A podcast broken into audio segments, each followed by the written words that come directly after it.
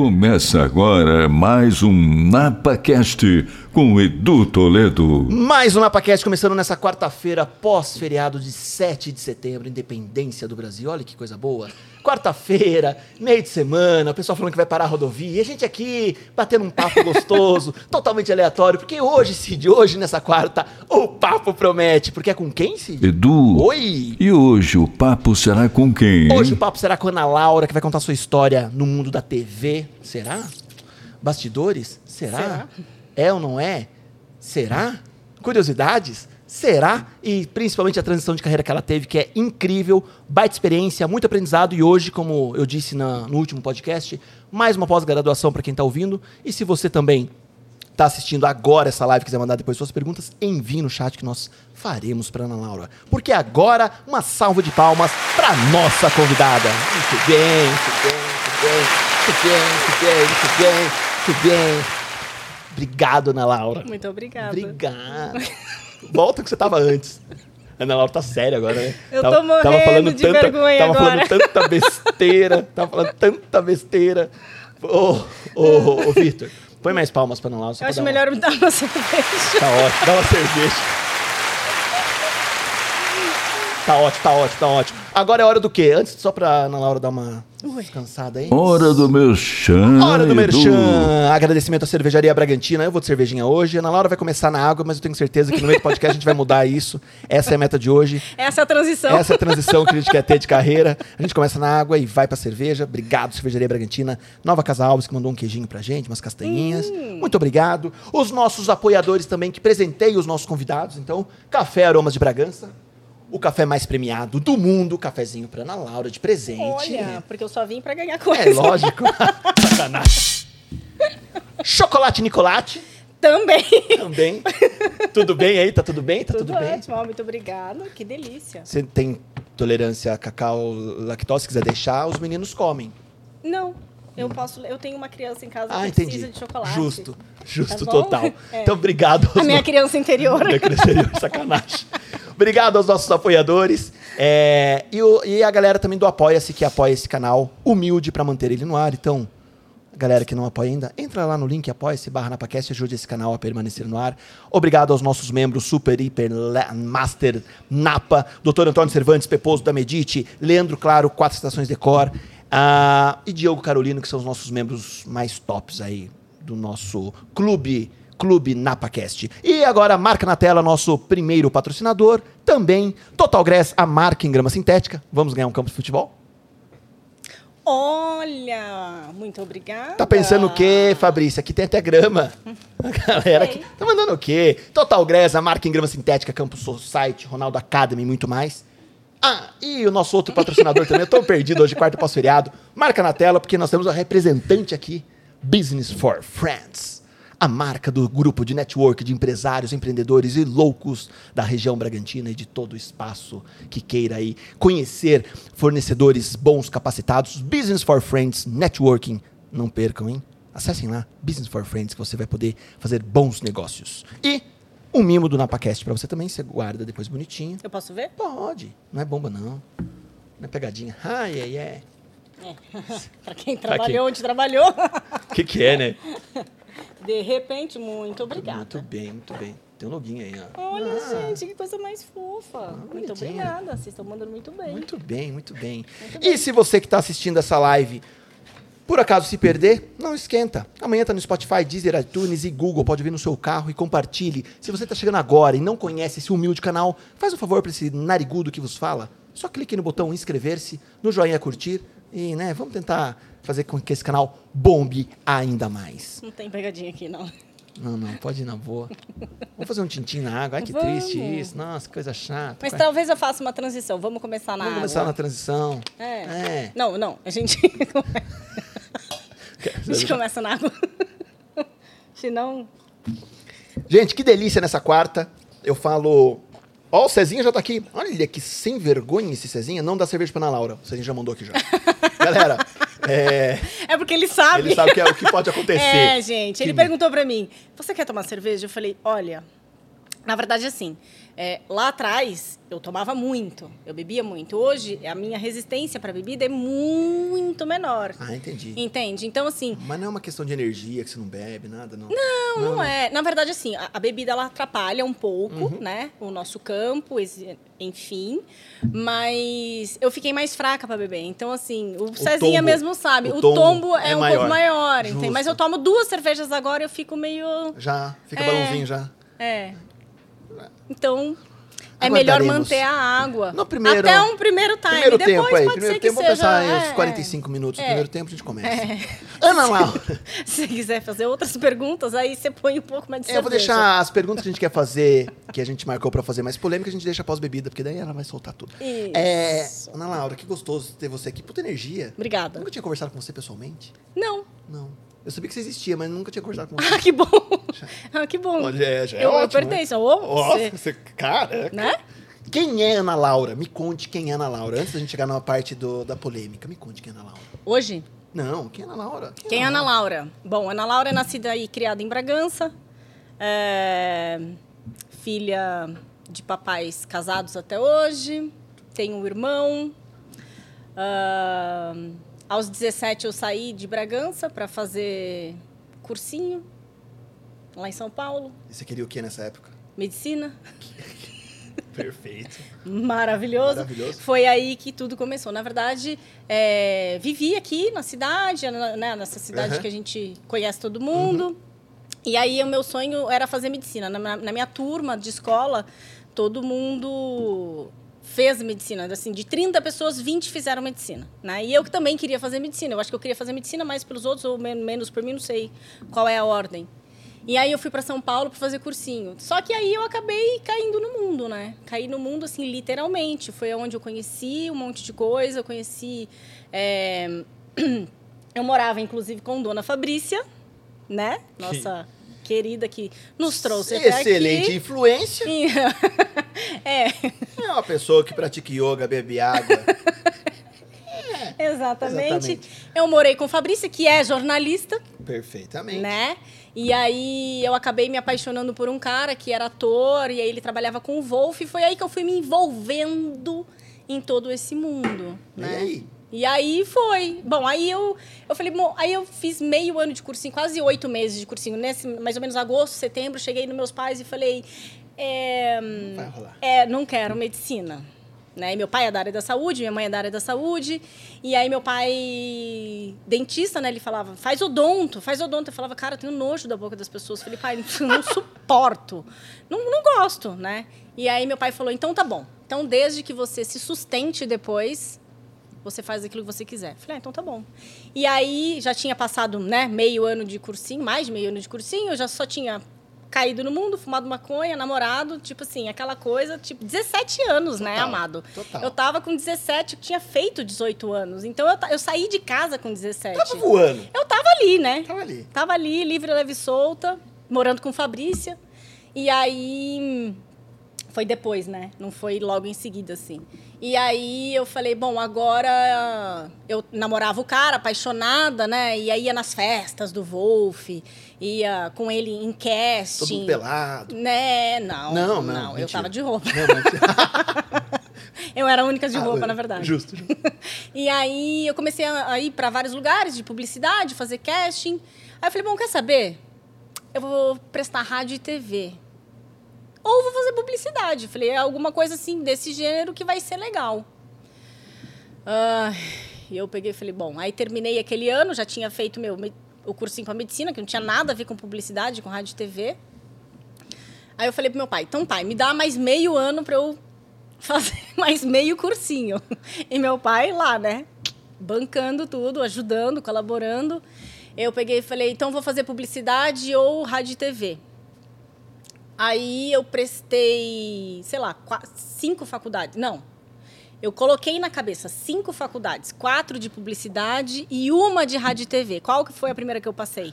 Rádio TV. Obviamente. Você nem sabia o que era. Não. Eu não tinha noção Então, mas daí você namorava um cara que era ator, você não teve vontade de fazer teatro, artes cênicas, nada? Ah, então, eu fiz. atuar. Eu fiz a tatuagem, na verdade. Olha aqui. Pode mostrar, gente? Lógico. Ó. Olha lá. Então, eu fiz a tatuagem, né? Tipo assim, me apaixonei, aquela coisa. Fiz a tatuagem. Eu fiz teatro? Não. Que coisa! Não, não, fiz, não. fiz. Eu lembro que eu fui fazer um curso daquela. hum, Uma coreógrafa, acho que uma professora, chama Fernanda Chama. Ela Sim, sempre aparece sim, no Faustão. sim. Ela, é- ela é professora do Wolf da parte musical, das Isso, musicais. é. isso. Então eu fui para fazer uma aula. É, e aí eu fiz uma aula com ela e não teve o curso, eles devolveram o dinheiro e acabou por isso mesmo. Na época eu terminei com o cara, na verdade ele terminou comigo, que eu tomei um pesaço na bunda. E aí fiquei com a tatuagem, com o coração partido. Ok, tem uma tatuagem de teatro, mas não tem nada a ver com teatro. É, não tem nada a ver, tá tudo bem. É, e aí eu falei, bom, agora eu vou fazer rádio e TV. E aí eu fui fazer rádio e TV. E foi muito legal, assim, porque é, a, minha, a minha transição, inclusive, assim, da escola, né, para o rádio e TV foi boa, porque na escola, tipo, eu era um zero à esquerda, eu era muito ruim, tirava zero em tudo. E aí na faculdade eu comecei a ir super bem, super bem, super bem, super bem. Eu saí, fiz muitos amigos né, na, na faculdade, muitos hoje ainda trabalham na área. Tem uns amigos meus que na época a gente começou a fazer uma, um- uma parceria, que é o Rodrigo, o Neto. Hoje eles têm uma hamburgueria, chama Luz Câmera Burger, não sei se já ouviu falar, em São Paulo. É muito bacana, eu fazendo merchan dos outros Manda bala. né? E aí a gente começou numa parceria assim e logo eu fui uma das primeiras da turma a fazer estágio na área. Né? Então assim, eu fui para Espanha, fiquei sete meses na Espanha fazendo o quê? Bebendo. Fumando maconha, Maconha, ficando bebendo. louca e, tipo, curtindo a vida, conhecendo a família, porque E a minha ok. família é toda espanhola. E fiquei lá, curtindo. Pro meu pai foi um ano, mas para mim foram sete meses. Na verdade, foram sete meses mesmo. Mas aí foi o seu, primeira, foi o seu primeiro contato profissional estando na faculdade. Não, então, aí quando eu voltei, quando eu Quando fui para. Espanha, eu Tá. fiz, eu cursei esse semestre lá. Tá. E aí eu aproveitei para conhecer a família, para viajar, fui para Portugal, fui para não sei aonde. E aí eu aproveitei para viver um pouco, como se eu já não tivesse vivido, né, anteriormente, justamente. Aí, quando eu voltei, logo eu fui eu voltei no começo, no, no, no começo de 2000 e alguma coisa, não vamos citar datas, porque eu não vou lembrar também. E logo eu fui fazer uma entrevista na Rede TV. Por quê? A Globo era muito difícil da, da gente conseguir estágio. Tem lá o Globo, estágio, tal, tal, tal, tal, mas nunca consegui fazer. Eu falei, bom. Aí eu coloquei, fiz né, inscrição no SBT, na Rede TV, na Globo, na Band. E aí me chamaram da Rede TV. Quando me chamaram da Rede TV, eu sempre fui espírita, e eu não sei se você lembra do Luiz Gaspareto. A bicha! Que é filho da Zíbia Gaspareto. Ele morreu agora recentemente. Como que ele falava? A bicha louca! Ele era completamente assim, mas ele era maravilhoso, assim, Tá. maravilhoso. E aí eu lembro que eu tava numa, numa roda, assim, aí a, a mulher falou assim pra mim, aonde você quer trabalhar? Em que programa você trabalharia, trabalharia na Rede TV? Logo eu pensei, bom, Pânico já tava bombando. O Pânico tava no começo, mas ele, ele já tava assim... Ele num- já começou no alto. ele já começou bem, né? Porque saiu da rádio, né? E já Aham. começou super bem. Pensei eu, se eu falar pânico, a chance de eu querer. Vai todo mundo querer entrar no pânico. Falei, então, eu quero trabalhar no Gaspareto. Ela falou, a vaga é sua. Ah. Aí eu falei, consegui. Aí eu fui trabalhar com o Gaspa. A gente chamava ele de Gaspa, eu fiquei numa, numa equipe super bacana, assim, era só mulher. E era tipo assim, casos de família, mas da versão espírita, né? Então Tá. ele falava, você que tá aí sofrendo, é, você é uma idiota. E ele xingava as pessoas. E, e, meu, tinha público pra caramba. A gente dava, tipo assim, dois de audiência e era, tipo, o máximo que ele dava, às vezes três e meio. E, na, e era, assim, pra tarde. A gente brigava com Márcia Goldsmith, essas coisas, né? Então, tipo assim, nossa, a gente tava indo super bem. E o Gaspa, todo espiritualista, né? E eu era assistente de palco dele. É que eu não tenho umas imagens agora pra Você entrava no ar, então. eu entrava no ar, no finalzinho eu entrava com o fone, né? Com, e ficava ali, e aí ele dava livros para as pessoas, tipo, né, os presentinhos. Aí eu entregava os livrinhos, assim, e aparecia no final. E, ei, nossa, era aquela coisa, né? Minha mãe orgulhosa, nossa, minha filha tá trabalhando na televisão, meu pai enchia a boca. E eu era só uma assistente do Gaspa, estagiária, de, tipo, e ok. E eu fiquei nessa, assim, durante um ano. Só que durante esse um ano, é, o pânico já existia, já estava ali rolando, já estava bombando, na verdade. E tinha um produtor deles que sempre passava e perguntava: Ah, é, você, você conhece alguém que tem uma casa de sete quartos? Aí eu falava assim, porque é isso que o produtor faz, né? As pessoas não sabem o que é um produtor de TV, mas o produtor, vamos explicar? Vamos O- explicar. vamos explicar. O produtor, ele organiza tudo. Então aqui alguém produziu. Quem foi? João Vitor. Muito João bem. Vitor. Tá bonitinho, gente. Então ele vem, ele produz, ele organiza, né? Então assim, eu falo que era uma secretária de luxo. É a secretária do programa, né? Então você vai, organiza, você faz as contas depois, você presta contas, né? Você são vários tipos de produtores, mas é praticamente isso. E aí o cara passava, né? E aí A Bragantina falava, eu sei onde tem. eu sei onde tem. Aí eu falava, eu sei. E aí eu ia lá e falava, ó, vai nesse lugar. Você trouxe, você trouxe muita coisa pra região de Bragança, Trouxe. né? Mari- Marina, confiança. Tem umas porradas de coisa que fazia pra Trouxe, cá, né? trouxe rodeio de Bragança. É, é. é, é. Esperta. é, Exato. É, exatamente. A gente fazia a economia da gente. Justo, Vamos trazer girar. a economia pra cá, gente. Justo, Business justo, for justo, friends, não é justo. isso? Business for friends, justo, justo. Não é? Me contrata. e aí eu falava assim: ah, eu tenho, eu tenho, eu tenho, eu tenho, eu tenho, eu tenho. Até que o Alan, que era, na verdade era o Ricardo, o Ricardo estava saindo do, do- do- da direção do programa e o Alan estava assumindo o programa. Alan. Alan, ó, O produtor. produtor. É. Daí ele virou ó diretor. Diretor. E aí o Alan tava nessa transição, e aí um dia o Alan passou e falou: Garota, você tá fazendo o quê?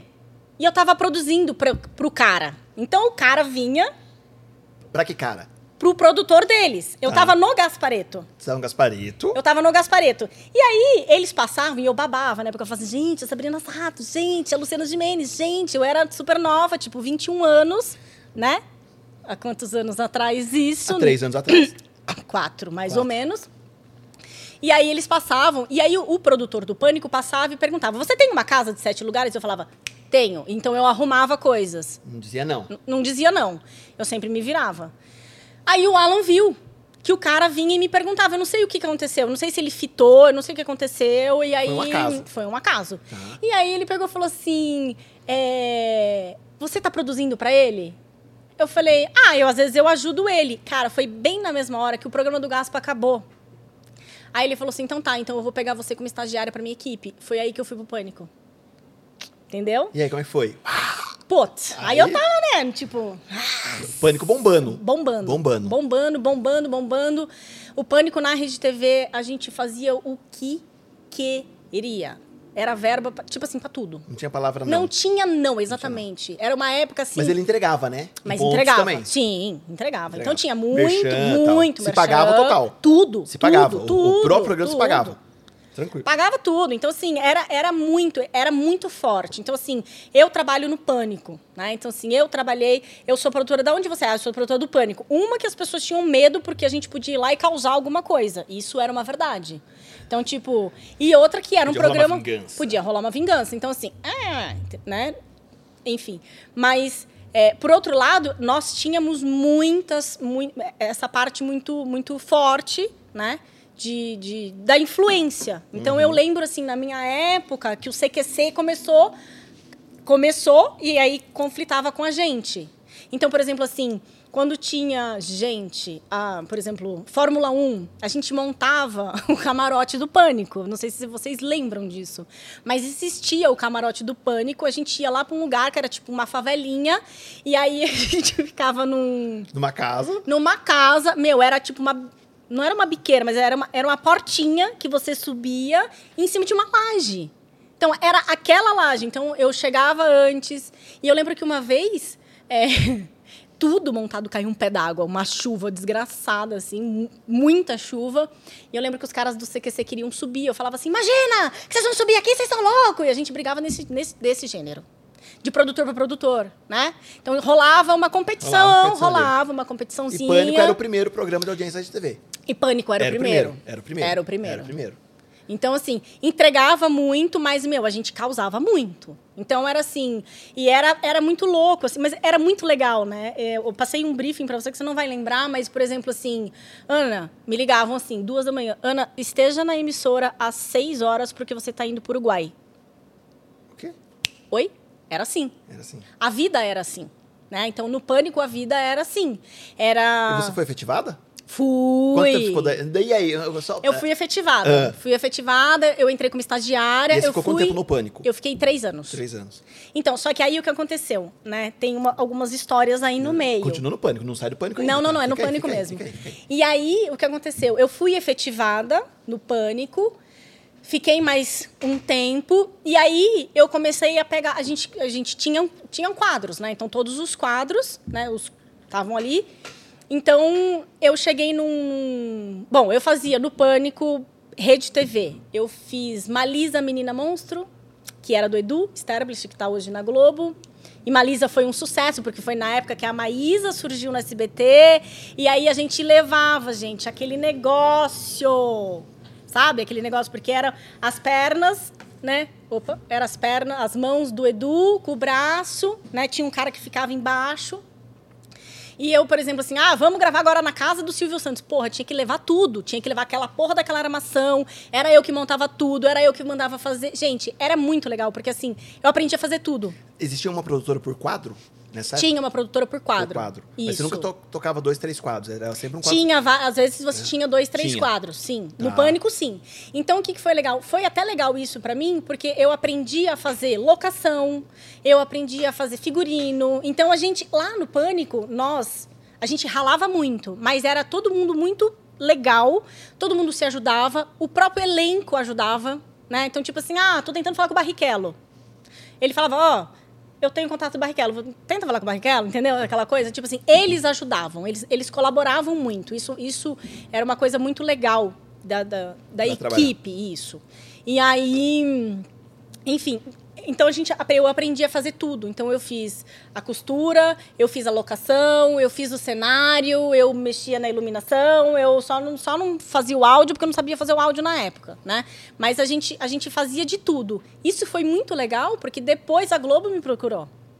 Por quê? Na Globo eles queriam esse tipo de profissional. Porque na Globo tem um profissional para pegar o queijo, outro para pegar o caju e outro para pegar a amêndoa. E o outro para pegar o copo e levar na tua boca. Era assim antigamente, eu não sei como é hoje, porque eu tô fora da TV tem quatro anos. Cinco, seis, cinco. Bingo. Pá. Cinco anos. Vai fazer cinco. E eles queriam alguém E multidisciplinar eles queriam ali, alguém quebrasse que causa fizesse ali. tudo, né? Justo. Então, assim, é, eu tava ali, então a gente fazia de tudo. Só que, ao mesmo tempo, a gente dominava tudo. Então, ao mesmo tempo que a gente era muito respeitado, a galera também o quê? Queria macetar a gente. Né? Por quê? Porque a gente queria tudo muito perfeito. Nós éramos muito exigentes, a gente queria. Por quê? Porque tinha o Alan. Cara, o Alan era bravo pra cacete. Muito bravo. Absurdamente bravo. Então, assim, é, por exemplo, você estava falando da vinheta, né? E teve uma época que eu fiquei no switcher. e aí tinha a vinheta de entrada e a vinheta de saída. E teve um dia que eu coloquei a vinheta de saída na entrada. Ao vivão, era. Ao vivo. Aquela bronca gostosa. Tipo. Não era um feedback. Não. Era um feed crawl não, gostoso. era tipo aquela coisa. Então, assim, mas foi muito aprendizado, porque é, eu saí dali com uma bagagem muito grande, né? Então eu conheci muita gente, a gente, Imagino. a gente, a gente trabalha com muita gente, né? E aí você começa a ver as assessorias, né? Que tipo, existe uma panela, né? Existe, ah, então eu vou fazer pra você, porque aquele dia você fez isso, e a gente vai fazer não sei o quê, né? E aí foi essa bagagem que que eu fui chama, criando. o pessoal chama hoje de collab. Naquela época já tinha. É isso. Influencer. Influencer. É, exato. Mas aí, ah, Ana, dentro, de- dentro desse meio, ah, o, o estrelismo dos profissionais, que, cara, era um elenco gigantesco, o Pânico, né? Sim. Tinha mais de 10, 15 pessoas Ah, todo mundo tem ego, né? E aí, Real. foda de lidar? Como Então, produtor ou não? Não, na verdade, assim, é, a- a- eu tinha uma coordenadora de produção que ela era muito inteligente, né? Então, a Amanda, ela sempre... Eu me dava bem com o Edu, então ela me colocava com o Edu. Eu me dava bem com a Sabrina, ela me colocava com a Sabrina, né? Então, tipo assim, eu poucas vezes eu fiz Ceará e Vesgo. Poucas vezes. Eu fiz, acho que umas duas, três vezes. Entendi, porque parte do pressuposto que você não se dava bem com o Ceará e com o Vesgo. É, é- Ah, o cara não tá ali pra pôr o tchá-tchá-tchá. Ô, diretor, você pode falar pra ele? Obrigado. Ele tá... Ele tá, Ele tá- no Instagram, sei lá, tá no alguma coisa Instagram, assim. é. O quê? Tá. Ah, ele quer fazer uma pergunta? Ah, ele vai fazer uma pergunta no chat. Ai, faça uma pergunta. Mas Aliás, temos uma participação ilustre no, no, no YouTube já, viu? conte. Dona Fátima Furuzava tá aí, né? Ah, Ah, minha madrinha, ia falar gente. quem tá, a Dona Ah, Fátima tá aí. Dona! Fátima tá aí. Dona Fátima tá aí. Dona madrinha. Acabou de falar assim, a Ana está falando muita besteira. Ah, é? Fátima, Fátima falou, ela já falou de maconha três vezes. Gente, isso só tem 15 anos, madrinha. É mentira. É mentira. Mais ou É. menos uns 15 anos em que você também fumava comigo. Tchim, tchim. Tchim. Justo total. em que você fumava comigo. Foi a minha Ô, maior liga de novo influência. aqui. Tá quente pra, pra caramba aqui. E, João, nove horas tem pedido lá embaixo, tá? Nossa, gente, tá muito quente. Tá muito quente. Daqui a pouco eu vou tomar uma cerveja. Deixa aí. Brincadeira. Tô arrumando meu cabelo aqui, Duvido. Eu também. É... Tá pra cá. Dentro, do, dentro disso que você comentou, qual que era o maior desafio de um produtor dentro desse período no programa de maior audiência? Porque você não estava dentro da. é, só pra desmistificar um pouquinho, né? Porque O seu quadro da Aribope. seu quadro da Ibope. É. Era uma briga interna. É, lógico. Era uma, rolava uma competição. É, e aí? lógico. Tipo, lógico. Você tinha que. Porque assim. Mas o quadro vinha pronto e você só produzia ou você criava? Não, o quadro vinha pronto. Vinha pronto. Normalmente vinha pronto. Então o que acontecia? O programa, o pânico acabava mais ou menos 11 da noite. 11 da noite ia todo mundo para uma pizzaria. Todo, Todo. elenco. Eles fechavam uma, uma pizzaria e eles ficavam Elenco, lá. produção, tudo. Não. Pouca gente da produção, poucos da produção. Era é, produtora executiva, coordenadora de produção. Eu comecei aí em alguns momentos, uma outra produtora também em alguns momentos. E então, assim, o que, que eu fazia? Teve uma época que eu fiz muito isso. A gente fazia minuto a minuto. Então, eu fazia uma planilha, tudo o que acontecia eu colocava. Minuto, merchan tal, entrou tal, ibope tal. E aí, essa planilha o Alan levava já para pro restaurante e eles debatiam. Então eles ficavam lá até duas, três horas da manhã, que era quando eles ligavam. Ó, amanhã você tá indo pra não sei aonde. Entende? Então no domingo, no próprio Não domingo. era nada planejado. A longo prazo. Não, no próprio domingo já saía quadro pro domingo seguinte. Ou seja, não é assim, ah, daqui três domingos vai ser Frenético. esse quadro. Não vai Não. ter. Era. Era tipo assim, e de repente do nada vinha uma Viu? ideia. É isso que eu falo. Às vezes é do dia pra noite. Surge algumas coisas que é das oito pra meio-dia. E eles reclamam? Não. poderia trabalhar em televisão. Não, eles não reclamam. Ah, então tá não, certo. aqui é parceria. A gente é Ah. fechado. Eu, É? eu senti que eles reclamaram. Não reclama pouco, quase me bate. Diminui um pouquinho só o volume que tá vindo no ar do o ar-condicionado no dela também. Então, exato. Então era assim, tipo, duas da manhã, hello, você tá indo às seis da manhã pro Uruguai. Faça sua mala. Entendeu? Sem saber o que ia, o que ia rolar. Sem saber o que ia rolar. Você vai, vai, vai gravar a Sabrina lá, e aí foi aí que eu fui pro Uruguai, entendeu? Então, tipo assim, é, era uma coisa assim que, que rolava. De repente, a gente tinha o, o Avestruz, o Marcelão, maravilhoso, um super querido. E o Marcelão, ele é, ele é um cara. Sabe aquele cara sabonete? Ele escorrega pra tudo quanto é lado, assim. Você tenta pegar de um lado, não vai, tenta pegar de outro, não vai, mas ele tá em todas. Ele sabia de todas as festas. Então, assim, as festas mais badaladas, as. as- Ele sabia que ia acontecer. Ele sabia que ia acontecer. Como que chega uma informação dessa? Então, Ana? exatamente, porque o cara é influencer. Entendeu? Naquela ca- época. Naquela época. Então, tipo, não tinha, não tinha Insta- Instagram. A gente nem mexia com WhatsApp. Gente, é muito tempo. Tô me sentindo senhora. Mas aí o, o Marcelão ele sabia. Então, tipo assim, ele tava infiltrado. Por quê? Porque ele tinha um monte de amigo artista. Então, uma hora ele tava com um, uma hora ele tava com outro. Ó, vai Ele rolar, vai rolar uma pelada ali na casa do Ronaldinho, hein? Hã? E aí a gente chegava na casa do Ronaldinho. Como E tava você rolando chegava? pelada. E tava rolando a pelada. E só vocês tinham essa informação. E só a gente tinha informação. Caraca, então essa, bicho. o pânico, o pânico teve muito disso, porque o Marcelo foi uma pessoa muito essencial assim pra gente, o, o, o avestruz. Então, e a gente tinha fontes de todos os lugares. E a galera também ligava. Então, é, né, então, tipo, só, você quer vir, tá acontecendo isso aqui? E, e aí você era chamado pra ir pro rolê, entendeu? Então, era mas, isso. Mas dentro dessa pegada, quando vocês tinham as reuniões, enfim, tal, o foco do pânico era o riso, era a polêmica. Amado, Era era, tudo. Era tudo. Tudo. Era riso, era polêmica e era ibope. O que dava ibope? Se, deve, se desse o ibope a Malisa, menina monstro, era a Malisa que ia bombar. Então, assim, e de uma hora pra outra, porque os caras são muito inteligentes. Assim, eu, eu tiro o chapéu, tiro muito chapéu pra eles e pro Gugu. Assim, muito. Mas porque... aí, ah, mais uma dúvida, mais uma Ah, dúvida. ah, ah. É, como, como eu já ouvi de grandes, de outros programas de TV, exemplo, ah, o Emílio é dono do Pânico. O Emílio recebe da Rede TV, o Emílio paga todo mundo. Ou todo mundo era funcionário da Rede TV. Todo mundo era funcionário da Rede TV. Tá, Que eu saiba. Tá. Eu ganhava pela Rede TV. tá. O Emílio, que eu saiba, Mas ele era o dono do programa. Ele, era apitava. dono do programa. Ele dirigia junto com ela ou não? Ele podia apitar? Ele tinha Ele poder apitava ali? pra cacete. Sim, E mas sim. com poder de decisão? Sim. Porra, não vai fazer, não vai fazer. Não curti Sim. isso aí, não vai rolar. Tinha poder Tinha. de decisão. Tinha, tinha. Sim. Ele apitava muito. E o Emílio é uma pessoa maravilhosa. Cara, ele é uma pessoa assim, sem Ô, bebê, vem aqui, dá beijo aqui, bebê. Daquele Sim. jeitão dele, do jeito que você vê ele na rádio até hoje, né? É, aquela produção suja, tipo assim, o chão da Rede TV não era limpo, assim que nem o seu. Parabéns, o seu tá muito limpo. obrigado. E aí, parabéns, produção, vocês Parabéns, mandaram muito produção. bem. E aí o cara chegava assim, tipo assim, tinha esse rolo aqui, ele colocava no chão, ele deitava, meu filho, com as com as pernas pra cima e ficava. O que você tá fazendo aí? Já era. Do, do jeitão dele, foda-se. Tipo, meu, os caras mandavam e desmontavam, eles ganhavam muito dinheiro. Né? Então, assim, era uma época assim maravilhosa E você pra migrou com o emissora. Pânico? Da Rede TV pra Band? Você foi junto? Não. Foi da Band pra Rede TV? Foi da Rede TV pra Band, mas aí eu vou entrar no Gugu. Você quer que eu entre no Gugu? Ah, não, ainda! não, não, deixa o Gugu pra depois, que o Gugu tem pergunta do Vitor. que o Gugu, não sei se sabia que o Gugu, ele é fã do... O Vitor é fã do Gugu, e o principal brinquedo que o Vitor teve a infância inteira foi o pintinho amarelinho. Vivia com ele na mão. Mas é só uma... É só um adendo. Só um adendo aí, depois ele conta esse detalhe pra gente.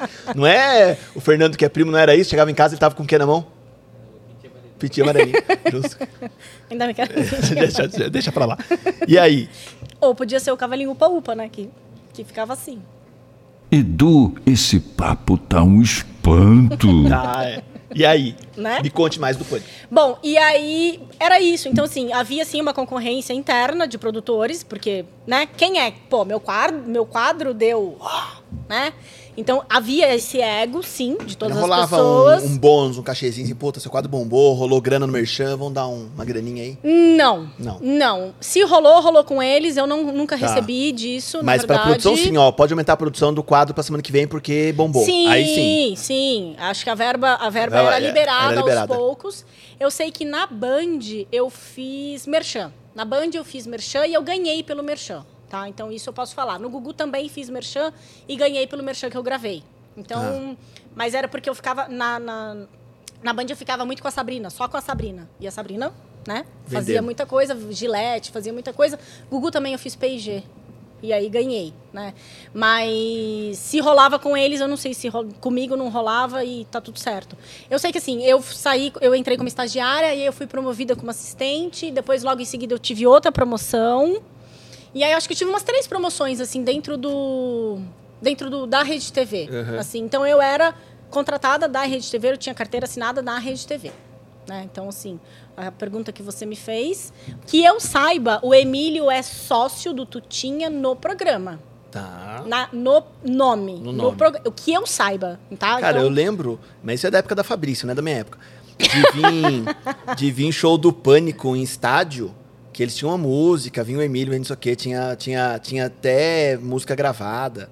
Ah, essa não é, da minha época. Acho que é. Não, não, não. Ah, ah, Não, ah, não, não. vá. Da época da Não. Fabrícia. Da minha época. A minha época do pintinho amarelinho mesmo. Ah, tá. É velho pra porra. Ô, ô Ana, é... Você quer cerveja? Eu vou pedir pro menino Já servir. pediram. Ah. Ah, já tá aqui? Caraca, desculpa, cara, não vi você aí. Obrigado. Você tá bebendo? Então beba. Viu? É... Coisas inusitadas nesses três anos de pânico que você vivenciou. Que você me escreveu algumas coisas de, de Neymar, de lá, lá, lá, um monte de coisa, enfim, tal. Coisas inusitadas que aconteceram dentro do pânico. Você fala assim, puta, isso foi divertido, isso foi legal, isso foi puta. Quando eu vi essa pessoa pela primeira vez, puta, foi legal pra cacete, cara. Puta nervoso, tal, tal, tal. Ah, Falhas, erros, mico, lá, lá, lá. Cara, coisas inusitadas. Por exemplo, eu fui pro Tapa Uruguai com a. Sabrina e quase fui presa. Porque eu tava com a câmera e aí foi essa história, né? Você vai pra, pro Uruguai agora e, e ok. E aí a toda, todo equipamento de televisão você precisa de um documento, né? Você tem que mandar pra, Alfândega, coisa É, lá. toda essa papelada. E não, na Laura foi, né? Fui, fui. Fui com 500 dólares. Tipo assim, nada, né? Eu, câmera e um assistente e a Sabrina. Sem nada, sem, sem maquiador, nada. Só nós três, assim, bem precário. E aí eu fui para um, pra um cassino, sei lá o que, que eu fui fazer, não lembro o que, que eu fui fazer. E aí, na hora de entrar, a Sabrina falou: Não, faz de conta que tá comigo a câmera. Eu falei: Meu, uma puta câmera, Sabrina, desse tamanho. É óbvio que o cara parou. O cara parou E levou, e ela foi. Ela foi embora e eu fiquei. E aí eles falaram, ah, você que tá, porque era eu que falava espanhol na equipe toda. Eu tinha acabado de voltar da Espanha. Ajudou em alguma coisa, Ajudou, papai? papai, Olha aí, tá, tá, tá, ajudou alguma coisa. né? Eu acab- tinha acabado de voltar da Espanha, então me colocavam em matérias, né, de Mercosul, tal, não sei o quê. É, de Sul América, na verdade. E aí eu acabei. E aí a Sabrina foi e eu fiquei. Tipo assim, ficou eu e a câmera. Falei, fudeu. Ele, por favor, vem aqui pra salinha. Eu falei, nossa. Não, porque a gente vai te prender tal, não sei o que. Eu falei, cara, mas eu só tô entrando pra fazer uma matéria, até explicar que focinho de porco não é tomada. Bom, enfim, o que aconteceu? A Sabrina teve que dar, eu tive que dar uns meus 500 dólares como cash, né? Como, como um. ahn, como que é? Não, não foi propina, na verdade, porque garantindo que eu ia voltar. Que eu não tava entrando lá. Cheque calção, cheque é, calção, calção. Isso, isso. Que eu não tava entrando lá pra vender a- a- o equipamento, entendeu? Tipo, não sei o que passou na cabeça deles. Falei, meu, olha essa mulher, você acha que eu vou vender ela então, né? Tipo, não vou vender a câmera, né? Vou Eu sou vender... do Brasil, mas é, é essa várzea também. pô. Exatamente. E aí, eu tive que dar os meus 500 dólares. Tipo assim, essa foi uma viagem bem perrengue, assim. Eu não sei nem se ela lembra disso. A gente conversa até hoje. Eu tenho amizade com ela, com a Karina. A gente tem grupos. A gente tem um grupo de WhatsApp só de galera de pânico das antigas que a gente manda fotos e etc. E aí, eu falei, bom, tá aí os 500. Bom, eu só sei que daí foi o maior perrengue. Foi, assim, um dos perrengues, assim, que eu, que eu fiquei... É, que eu fiquei, assim, bem... bem né? Aquela coisa com o cu na mão, tipo, não pode falar palavrão. pode mas falar sim. Pode. É, lógico. E aí, tem pernilongo aqui, tá? Só pra avisar vocês, porque eu fui picada. É dengue? Ah, então tá bom. Então tá sua. Fica, ah, tá ali, ó. Fica, fica tranks. Daqui a pouco a gente mata. Tá. E aí, por isso que eu tô coçando, tá, Você quer gente? repelente? Não, não quero, só tô avisando. É, a gente tá no, na roça, né? Tá tudo bem? Liga o ar. É, se tá Tá ligado? quente... Hã? Tá com calor. Pode não, ir. tá tudo bem, eu só tô Tá coçando tudo a mão. bem, tá coçando. Tá com dengue. Ó, Certo. Aê, Joga aí, joga aí, joga Nossa, aí, joga mandou aí. bem. Gente, off! Off, por favor. nota nós. Nota eles estamos no aqui, ó. Que sacanagem. É, Muito bem. vocês podem mandar também Tá coisa de... de É. Escorpião amarelo. Por favor, por favor. Obrigada. É, você. É, você tem que ir na área É, aqui de, de chegada. É. É pouso, né? É pouso. Obrigada, Ana Laura. Você não sabe quanto isso me incomoda. Isso é uma dor que eu- sinto. Você não sabe como isso é difícil na minha vida. Tá tudo Mas tudo tranquilo. bem. É tudo bem. Bom, eu e- vou pegar cola aqui. Não, eu vou, eu vou falar Você- mais você vai chegar? coisas. Vou. Eu gravei, eu, bom, enfim. É, na época do Neymar, o Neymar ainda estava no Santos, então fui gravar com o Neymar. Então fui pra casa do Neymar. E Ok. aí fui pra casa do Neymar, morava, ele, ele ainda morava num, num apartamento que era um triplex, na Toca verdade. do Gugu, né, cara. É, tipo na toca do Gugu. Mas no Gugu também eu fui gravar com o Neymar. E era muito legal, porque assim, o Neymar sempre foi muito acessível. Então eu mandava mensagem, gente. Tipo, eu falava assim: Oi, Ney, tudo bem? Eu posso gravar com você? Aí ele falava assim: Ai, Ana, tá complicado. Fala com o Maradei, que era o, o assistente, era o, o cara de, de, de mídia do Santos. Aí você ia lá e chavecava um, você ia lá e chavecava outro, aí lá e chavecava não sei o quê. Mas eu trocava mensagem com o Neymar, até ele ir embora lá pra fora, e aí eu nunca mais tive acesso. Que pena.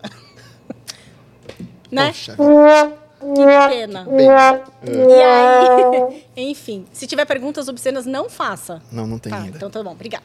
Qual o tamanho da... chu- Não. Não, pode não passar. sei. Não. Não sei.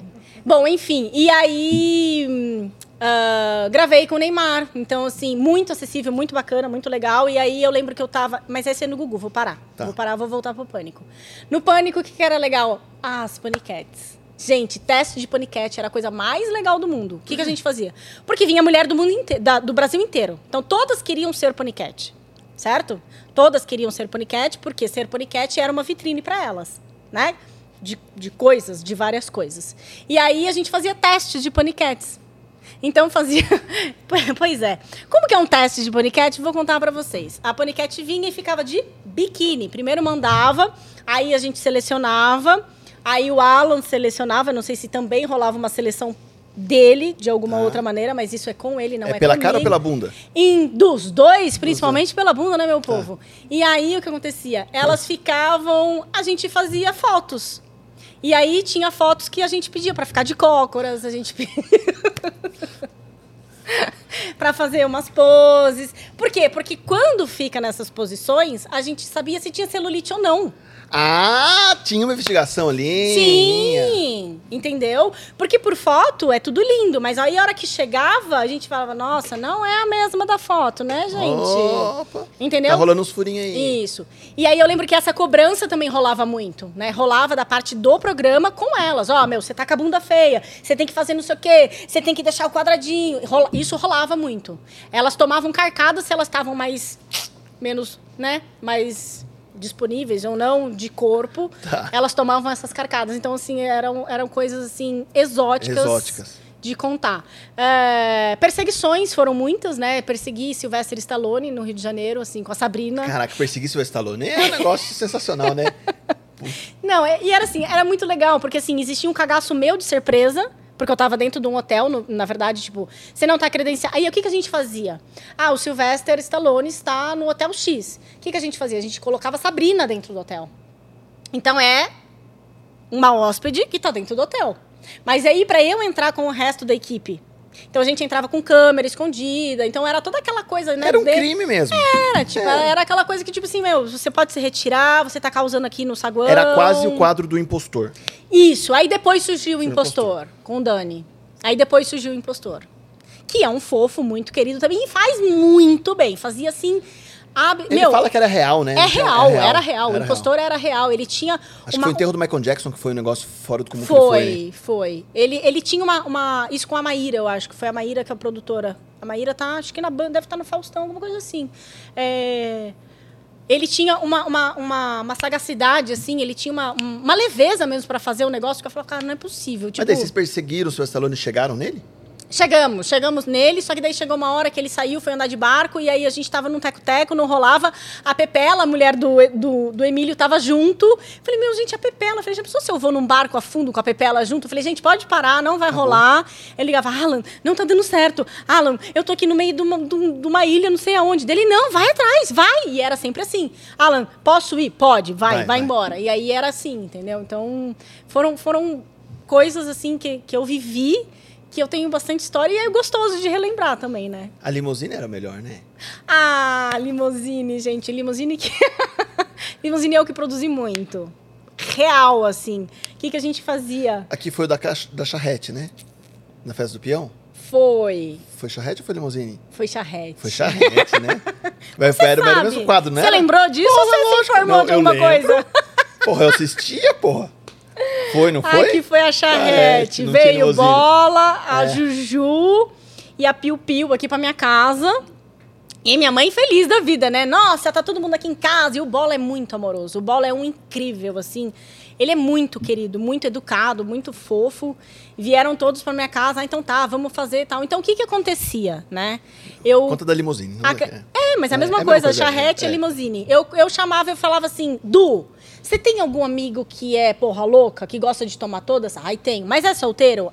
É solteiro. Será que ele topa? Eu vou pagar tudo pra ele, pra ele beber. Só que aí eu vou ter que levar ele embora pra casa de limusine com as paniquete. Só isso. Só isso. Era simples assim. Cara, eu tinha listas de pessoas. Querendo. Querendo. Era a coisa mais Fácil de produzir. Pra você É, achar o cara era fácil. era fácil. Então, assim, porque um já ia pro outro, pro outro, pro outro. Então eu tava sentada e falava assim: Ô, Fernando, você tem um amigo? Não, Puta, se, Ana, eu se você tenho. escolhesse um amigo na balada, os outros 15 queria, né? Então, é. Mas não era assim. Por quê? Porque Ó, o Vitor. tinha O que Vitor é ter. um cara pra gente ter. Você topa? A gente pode voltar ao quadro. Mas não fusca. ah, com gás, é. Ah, ele toma água com sabe gás. que ele tá encharcando a vela aqui. Cadê a cerveja do Vitor? Olá! Do Vitor. Traga pro Gente, Vitor, mas por aquele favor. menino é menor de idade, ele tá bebendo. Menor nada. Não? Não, ele já tem quase Ah! 14. Traz cerveja pro Vitor, por favor, que se ele não beber hoje não vai rolar as perguntas. Pode trazer, tô falando sério. Ele tá muito devagar hoje. Justo. Justo. É. Explique E- daí. Daí escolhi o cara. O cara Escolhi o cara, você escolhe. Eu escolhia uma Mas pessoa. descer pra balada com o cara. Eu ia pra uma balada, eu fechava uma balada, eu falava, ó, você posso gravar aqui no seu lugar? Posso. Eu vou pagar tudo. Ou então eu fazia troca, né? As parcerias que a gente fazia, tipo, ó, vou dar. Permutinha, Cara, tá. o que eu bebi. Você bebia junto? Você produziu o quadro inconsciente total? Não inconsciente, mas ai, chegava uma hora que eu falava assim, ai, gente, que porra, pegava e virava uma tequila. Na época, Já era. eu virava tequila, tomava, eu fazia, né? Tempo bom. É, tempo bom, não, mas- que não, exatamente.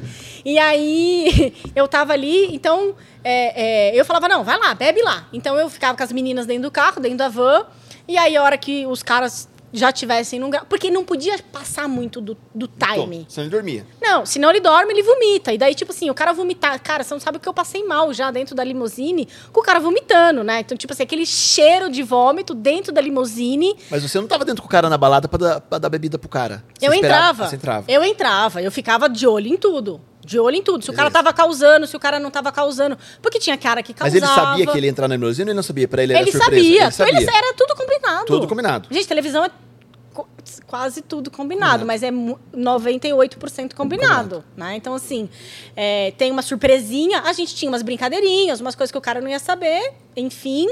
Mas eu, eu comandava tudo. Então, eu chegava num certo ponto que eu falava assim, ó, agora já deu.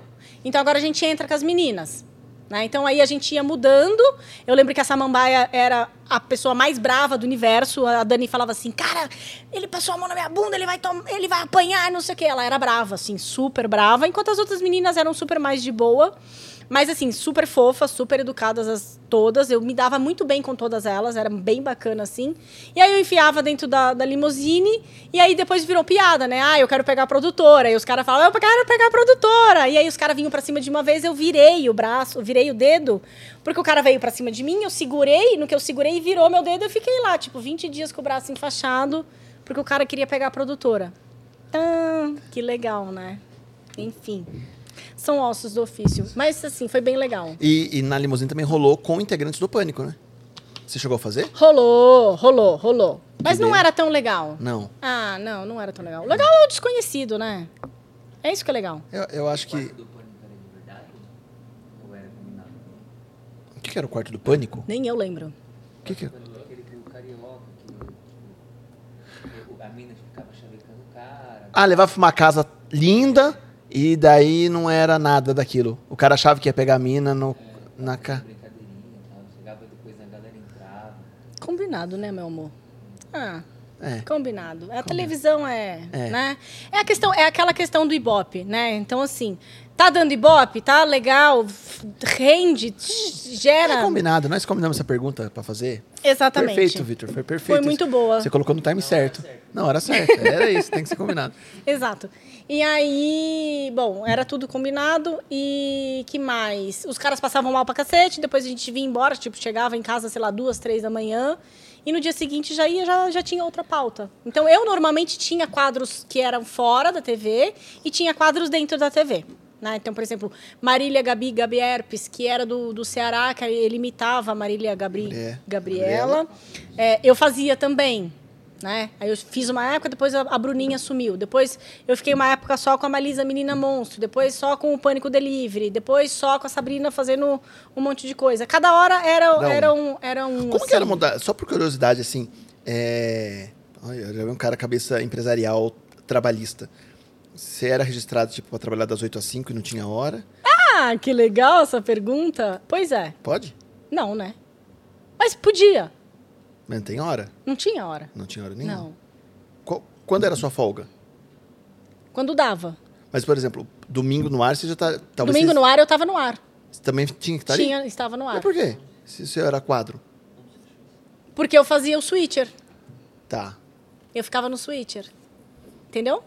Tinha gente que ficava só no palco e eu ficava no switcher. Caraca. Então, assim, não tinha regulamentação nenhuma. Nenhuma. Nenhuma. Belos processos. Deixei de praticar. Na verdade, nunca pensei em fazer processo nenhum.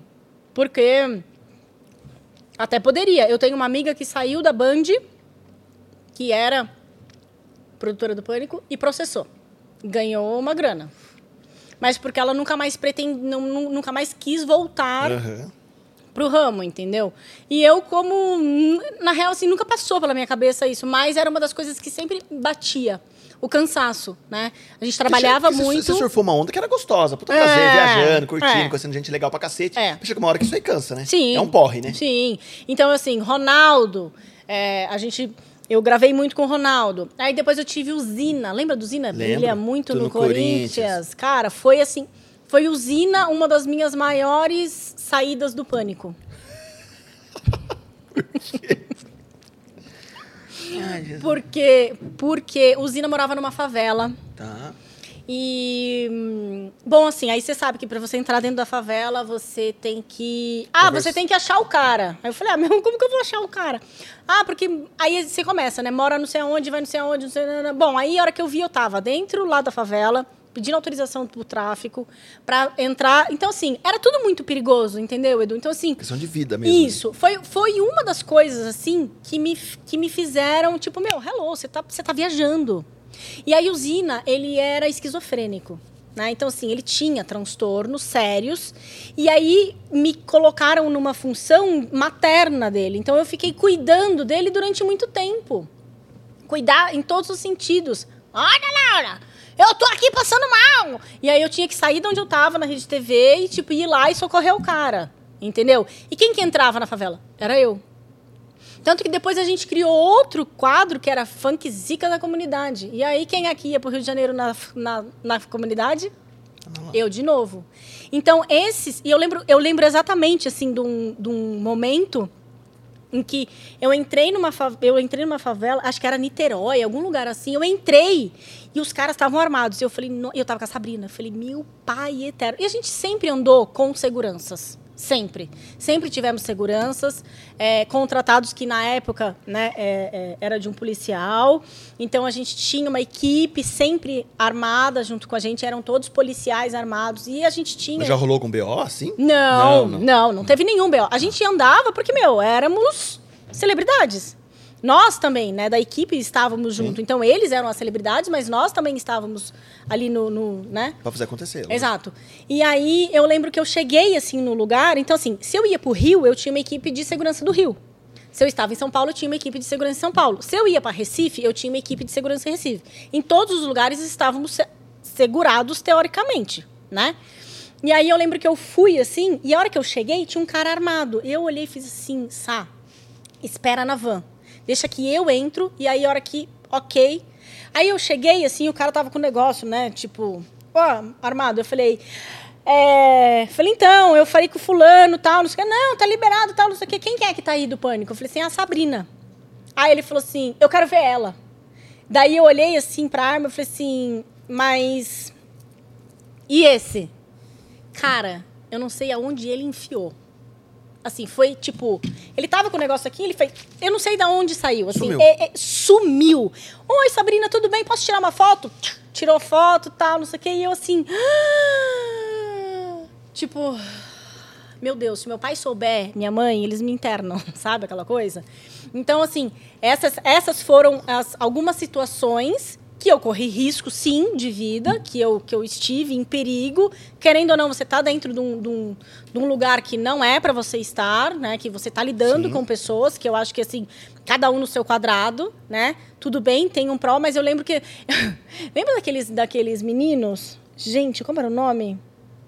Para a nossa alegria, vocês lembram disso? Eu lembro que o Alan... galhos secos de uma árvore qualquer, onde Gente. ninguém jamais pudesse imaginar.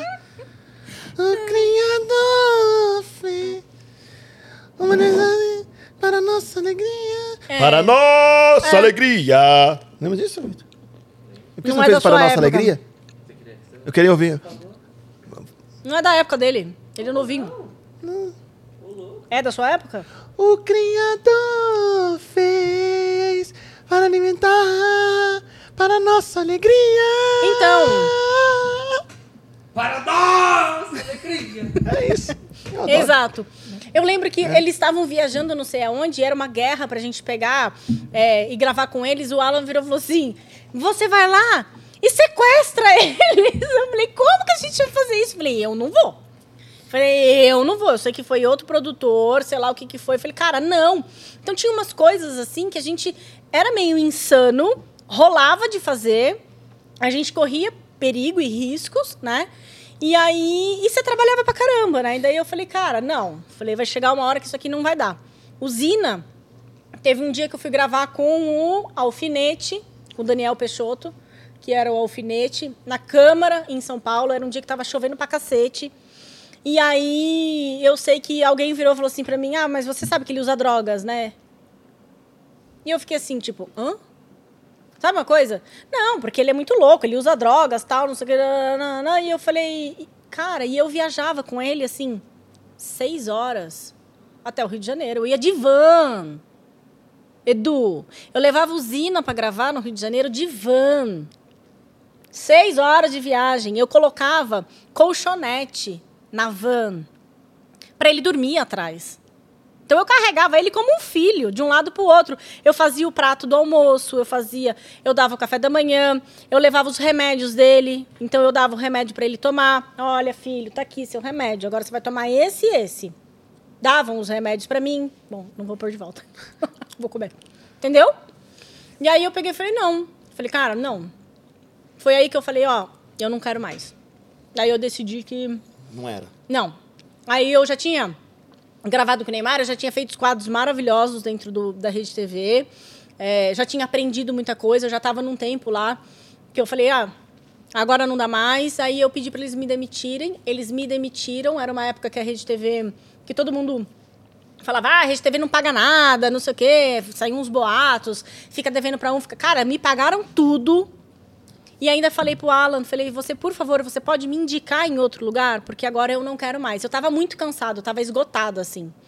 E aí ele me indicou no Gugu. Então eu saí do pânico e fui pro Gugu.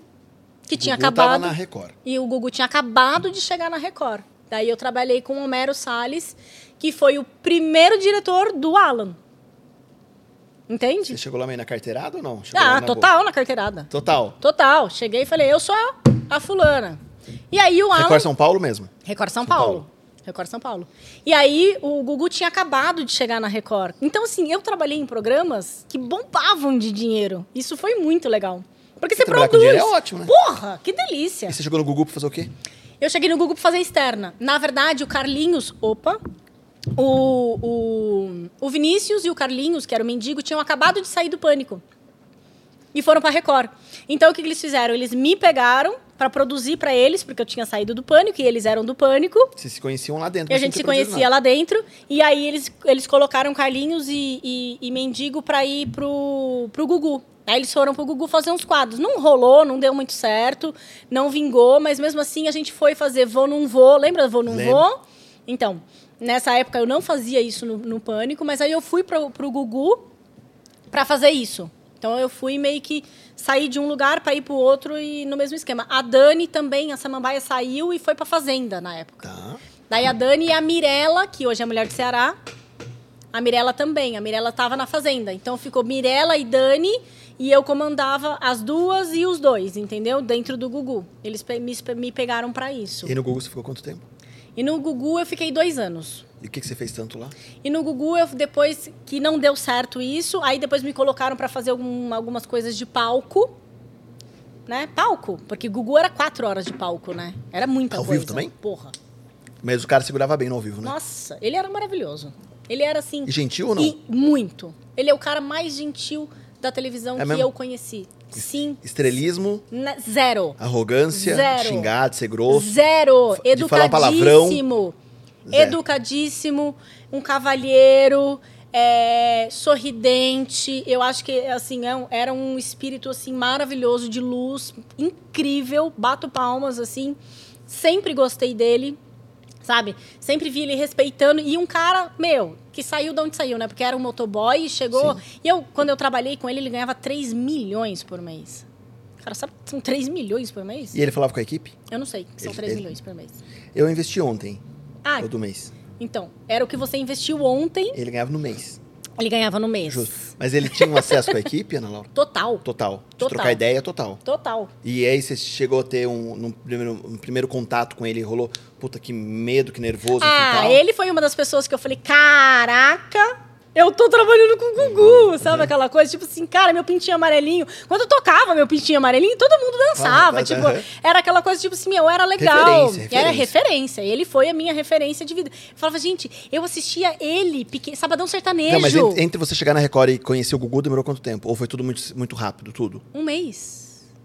De Eu você encontrar e entrei. de trocar ideia com ele. Não, eu entrei, eu entrei já no programa. Eu saí do, do pânico, em em 10 dias eu tava no Gugu. Tá. Eu tava no Gugu Mas e até aí, chegar nele. Ou você até rolou. chegar nele? Não, no primeiro ao vivo eu já tava lá. No primeiro ao vivo. E ele era, assim, incrível. Teve uma vez que eu fui. Aí eu fiz alguma coisa de palco, não fiquei muito no palco. E aí me colocaram pra fazer sonhar mais um sonho. Como que era essa música? Tinha uma música isso aí. Ah, eu não sei, vocês você sabem? sabe a música do Sonhar Mais um um sonho? Acho que é da Alcione, sei lá. Acha aí que eu vou. assim. vou, acha Não, um acha que eu ponho aqui. Acha que eu vou pôr aí. Conte aí. Sonha. Eu acho que era alguma coisa Nossa, assim. é isso mesmo, cara. Caraca, maestro Zezinho. Mando. Sou. Sonha. Nossa, já achei que Sonhar. puta merda. Vai, coloca. Vou pôr. E, gente, eu chorava. No começo eu chorava em todas. Será que é esse? Sonhar deixa eu ver sonho. é, deixa eu ver se é. Porque vai entrar pro, pro, pro, Vai contando. Eu sempre falo, eu, eu sempre confundo com minha casa, minha vida. não é minha casa, minha vida. Exatamente. Eu não, eu, eu- É essa, não é nada. Será que é essa? Pera aí. Pera, será que é isso? Não é essa? Ajuda nós aí. Pera aí. Op. É, essa. Essa aí? Vencer o inimigo invencível. É essa mesmo. É? Negar Peraí, Betânia. quando a regra é vender. Ó. Quadro. Como que era o nome do quadro? Sonhar mais um sonho. Sonhar mais um sonho. E aí? Cara, sonhar mais um sonho Era foi... combinado ou não era nada? Então, na verdade, assim, a gente tinha... Olha que incrível. A gente tinha o Gabriel Novaes, que era um leitor de cartas. A gente tinha uma equipe que só lia cartas no Gugu. Gugu era uma equipe de 60 pessoas. Vamos lá. Pânico, nós éramos em 15. Só. Gugu, 60. 15. 15. Pânico. Quantos quadros externos? Fudidos. Por isso que a gente, Quanto elenco? a gente cansava muito. Porque, meu, a gente tinha que fazer muita coisa, né? Então, assim... E pro Gugu, 60. E pro Gugu, 60. Então eu cheguei numa produção tinha 60 pessoas, certo? Fora a equipe de edição. E o Gugu era, era diário não? Era do, dominical. Era dominical na Record é, também? Na Record. Na Record. E aí, é, a gente, eu chego na, na Record, 60 pessoas, Dava grana? Muito dinheiro. E aí eu comecei a fazer algumas coisas internas, não rolou, não deu certo. Trabalhei com alguns diretores, não rolou. É, e aí tinha uma equipe só de cartas. Então tinha o Gabriel, que era um, um cara fenomenal, ele checava histórias. Cara, coisa mais incrível. Porque é uma manteiga derretida, né? No começo, quando você começa a trabalhar com isso, você fala, nossa, todo mundo é um pobre coitado, meu Deus, e é isso, nana. Do quinto em diante, você fala, tá bom, é mais um, é mais um, é, É mais arroz um. e feijão, é arroz e feijão, é arroz e feijão, é arroz e feijão. Então a gente tinha histórias muito muito incríveis de pessoas que, né, você olhava e era digno assim de ganhar uma casa.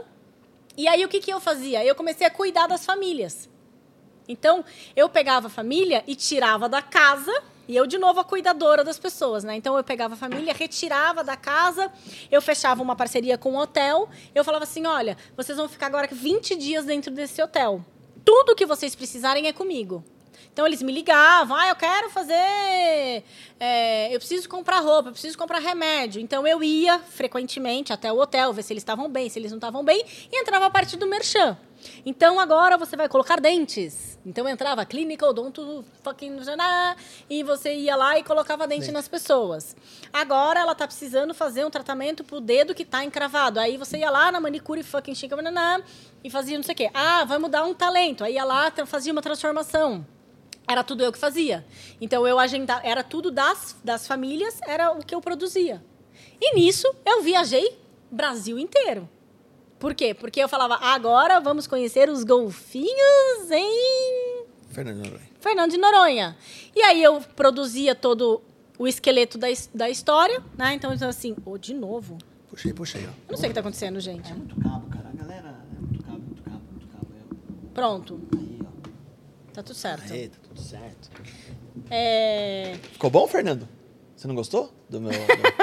Não? Ah, Alguém morreu de toque. Quem? Ele, você. Ele tem cara de toque. Brincadeira. Ah, foi você? Foi ele. Ah, Não toco mais no seu cabo. Não, não é nada, pode ir tranquilo. E aí eu produzia tudo, então eu falava assim, bom, agora. E aí eu criava histórias, né? Então, tipo, ah, agora eu vou fazer a história do tio conhecendo os golfinhos. Agora eu vou levar no zoológico. Agora eu vou fazer não sei o quê. Então eu fui viajando. Então eu viajei pra caramba, gravei merchan pra caramba no, no Gugu, eu fiz muito isso. É, foi muito legal. Teve uma, uma, uma casa que eu fiz no Maranhão. Foi a casa, assim, mais impressionante, assim, porque era aquelas casas de barro mesmo, sabe? Então, assim, era muito pobre. Muito pobre. E aí, era... era... E o Gugu sempre muito sabe? Muito, muito, muito educado. Ele era daquela pessoa que ele chegava, a pessoa tinha aquele feijão velho naquela panela suja e a pessoa falava assim: "Você quer experimentar?" Ele falava: "Quero". E Com o mosquito. ia. Na boa. Enquanto todo mundo da equipe assim, todo mundo E com nojo e ele lá. Sabe? Então assim, eu vejo, eu, eu admirei muito isso nele porque ele foi muito incrível assim nas coisas. Sem falar a sagacidade para quadros, ele tinha muitas ideias, muitas ideias. É, a maior, eu acho que a maioria das ideias sempre vinham dele, na real assim. Então, eu tiro muito chapéu. E essa casa que eu fiz no Maranhão, eu fiquei 17 dias no Maranhão. Então eu fiquei no hotel 17 dias com a família, enquanto eles estavam a, fazendo, Fazendo a casa. fazendo a casa. Eu lembro que nessa época, é, nessa casa especificamente, a gente colocou, a mulher não tinha dente. Aí eu falei, ah, então vamos colocar dente. Então fui atrás de dentista, meu pai trabalha no Maranhão, peguei uns parceiros do meu pai na clínica tal, não sei o que, nananã, e a mulher ia lá e tirava a dentadura pra comer. Não acostumou? Entende? Eram umas coisas assim, a mulher tirava a dentadura pra comer porque ela não acostumava com a dentadura. Caraca. Eu tive, essa mulher eu tive que ensinar a dar descarga. Ela não sabia dar descarga. Era pesado o negócio. É, Era Era. Então, porque lá onde ela morava, o lugar não tinha. Mas daí quando então, o Gugu ia pra gravar, você que acompanhava o Gugu pra gravar também lá. Todo mundo. E é uma equipe enorme. Tipo, ia 30, 40 pessoas. Só pra acompanhar ele pra gravar lá. Pra gravar lá. A estrutura que a gente montava era tipo assim. Cinematográfica. E como ganhava dinheiro? Programa só pelo Merchan? Merchan. Como que, como que a, a- a emissora faz isso? Ela, ela, ela, ela mede assim, puta, o Gugu custava 3 milhões, a produção custava mais 3, tem que ter Merchan 6 e tem que sobrar... É, é, provavelmente era isso. Provavelmente. Eu não sei te falar como era feito esse. Mas dava ibope. Esse, dava. Dava ibope pra cacete. E por que você saiu do Gugu? Então, na real, assim, eu, eu saí do pânico na rede TV, aí eu fui pro Gugu. Aí do Gugu, eu fiquei um ano direto. Direto no Gugu. Aí eu falei, cara, não tô afim mais de ficar aqui. Eu tô cansada. Porque eu sempre fui muito assim. Ai, cansei, tô indo embora. Eu falava, ó, tô indo embora amanhã. Sempre. Aí eu me tornei PJ, né? Então, aí eles, eles faziam o que queriam, né? Porque não tinha como provar nada, enfim. E aí eu saí do, do, do Gugu de novo e voltei pro Pânico na Band. Tá. Tá. Aí eu fiquei mais um tempo na Band. Então, o último ano que eu fiquei na Band, eu fiquei só com a Sabrina. Então, eu gravava só com a Sabrina. Tudo com a Sabrina era eu, era eu que estava junto. Fiz algumas coisas internas, mas- mas a maioria era a Sabrina. Então, eu, era, eu ficava lá com ela o tempo inteiro. A gente fez um quadro de achar um namorado para ela, né? Eu fiz esse quadro inteiro. Foi muito legal, foi super sucesso. E aí, fiquei lá. Até que teve um dia que eu falei, ah, eu também não quero mais ficar aqui. Aí eu voltei pro Gugu, entende? Então eu fiz uma transição. Eu fui e voltei algumas vezes. De volta pra minha casa. É, de volta pra minha casa. E tinha também de volta pra minha casa. Exatamente. Tinha também no Gugu, na Record. E aí eu fiquei um tempo no Gugu, no, na, na Record, eu gravei com o Neymar. Foi aí que eu gravei com o Neymar na casa dele. Então eu fui pra fazer uma, uma entrevista básica. Eu lembro que o Robinho tava junto. Meu, gente, o Robinho é a pessoa mais cheirosa do universo. Tipo, o nego tava lá. O, o ser humano tava lá do outro lado. Não pode, a Fabrícia. A Fabrícia fica louca comigo. O cara tava lá do outro lado. Ai, foi no bom sentido, gente, desculpa. O cara tava lá do outro lado, ele exalava perfume. Eu falava, gente, que homem cheiroso. Então, assim, foi assim, umas coisas que, você vi- que eu vivia assim. Aí vinha o Neymar. Ah, vamos gravar, tal, não sei o que. nanã. Aí eu tava com duas gostosas no Gugu. Aí eu falava assim pras meninas: chaveca, chaveca que ele vai cair, chaveca que ele vai cair, chaveca que ele vai cair. E ó, e eu ali no pai dele. chavecando o pai dele. E aí o pai dele já tava meio separadão da mulher, tava meio assim, tipo assim, meio que tamo junto pra não tá junto, né? Aquela coisa. Ah, então vamos almoçar na minha casa. Deu, opa, vamos almoçar. Fui almoçar na casa do Neymar. A mãe colocou a mesa. Fez toda aquela história. Aí ele achando que né, ia pegar as meninas, deu, então tá, gente, muito obrigada, tamo indo embora. Ah, iê. Já era o iê. Exato. Mas foi muito legal, assim. As, as, as aberturas, aí eu tive. Eu lembro que uma vez eu tava lá, e aí ele virou falou assim: Oi, Aninha, tudo bem? Eu falei, tudo, Ney. Tipo assim, brother, amiga. Ah! E aí ele falou assim: Você já tem a minha camiseta autografada? Eu falei assim: Não, não tenho. Aí ele pegou do banco de trás, assim, ele tava com um Mini Cooper. Ele pegou assim do banco de trás. É, gente, de novo, desculpa. Para Ana Laura com carinho, Neymar. E onde está isso? Nem conto. Eu tive um cunhado que era. As cagadas. Puta que Interesseiro. Vou trocar de lado, tá, gente? Interesseiro. Não. Eu tive um cunhado santista e que a minha ex-cunhada, irmã do, do, do pai do meu filho, se chama Ana Laura. E aí, ah, eu falei, cara, é como se o Neymar tivesse escrito pra sua esposa. Tá aqui de presente. E dei de presente. Uma boa alma, né? Dei, dei de presente. Assim, com amor e carinho. Se eu soubesse que ele tinha virado o que ele virou hoje, né? Eu tinha ficado com a camiseta. Camiseta. Mas nada, tudo bem, tá, você tudo faz ok. as cagadas e tá tudo certo, né? Tá tudo bem. Mas enfim, E de lá você sai pra onde? Do Gugu. De lá, do Gugu, eu saí pra fazer produção pra uma produtora independente, chamava Dogs Can Fly, bem bacana. Como é que chamava? Eu gostei da pronúncia. Chama Dogs Can Fly. God, dogs, Dogs ca- Can can't Fly. É bem legal, assim. E eles faziam muita produção para National, para History. E aí eles precisavam de alguém. O, o, o cara da, da conta lá precisava de alguém que falasse o espanhol. De novo. Olha a Espanha aí. A Espanha maravilhosa. Quem disse Que que é? falasse o espanhol fluente, porque tinha um cliente dos Estados Unidos. Era a, a época de Copa do Mundo, era a época de Copa das Confederações, é isso? Boys. Eles não entendem nada de futebol. Ah, eles não, adianta entendem nada. nada. Era alguma coisa dessas Copas aí. Você entende futebol alguma coisa? Mais ou menos. Já falou. Fernando. Sabe nem Não, que é futebol. Fernando não. Fernando sabe nem que é futebol. Quem é futebol? Futebol, Fernando. Não conhecia esse aí. Não conhecia esse aí, essa Ah, parte tá. não. E aí. É de bebê? É drink, é drink. E aí eu fui contratada por eles para fazer essa, essa produção que era de esporte. Então eu fiquei muito tempo no esporte também.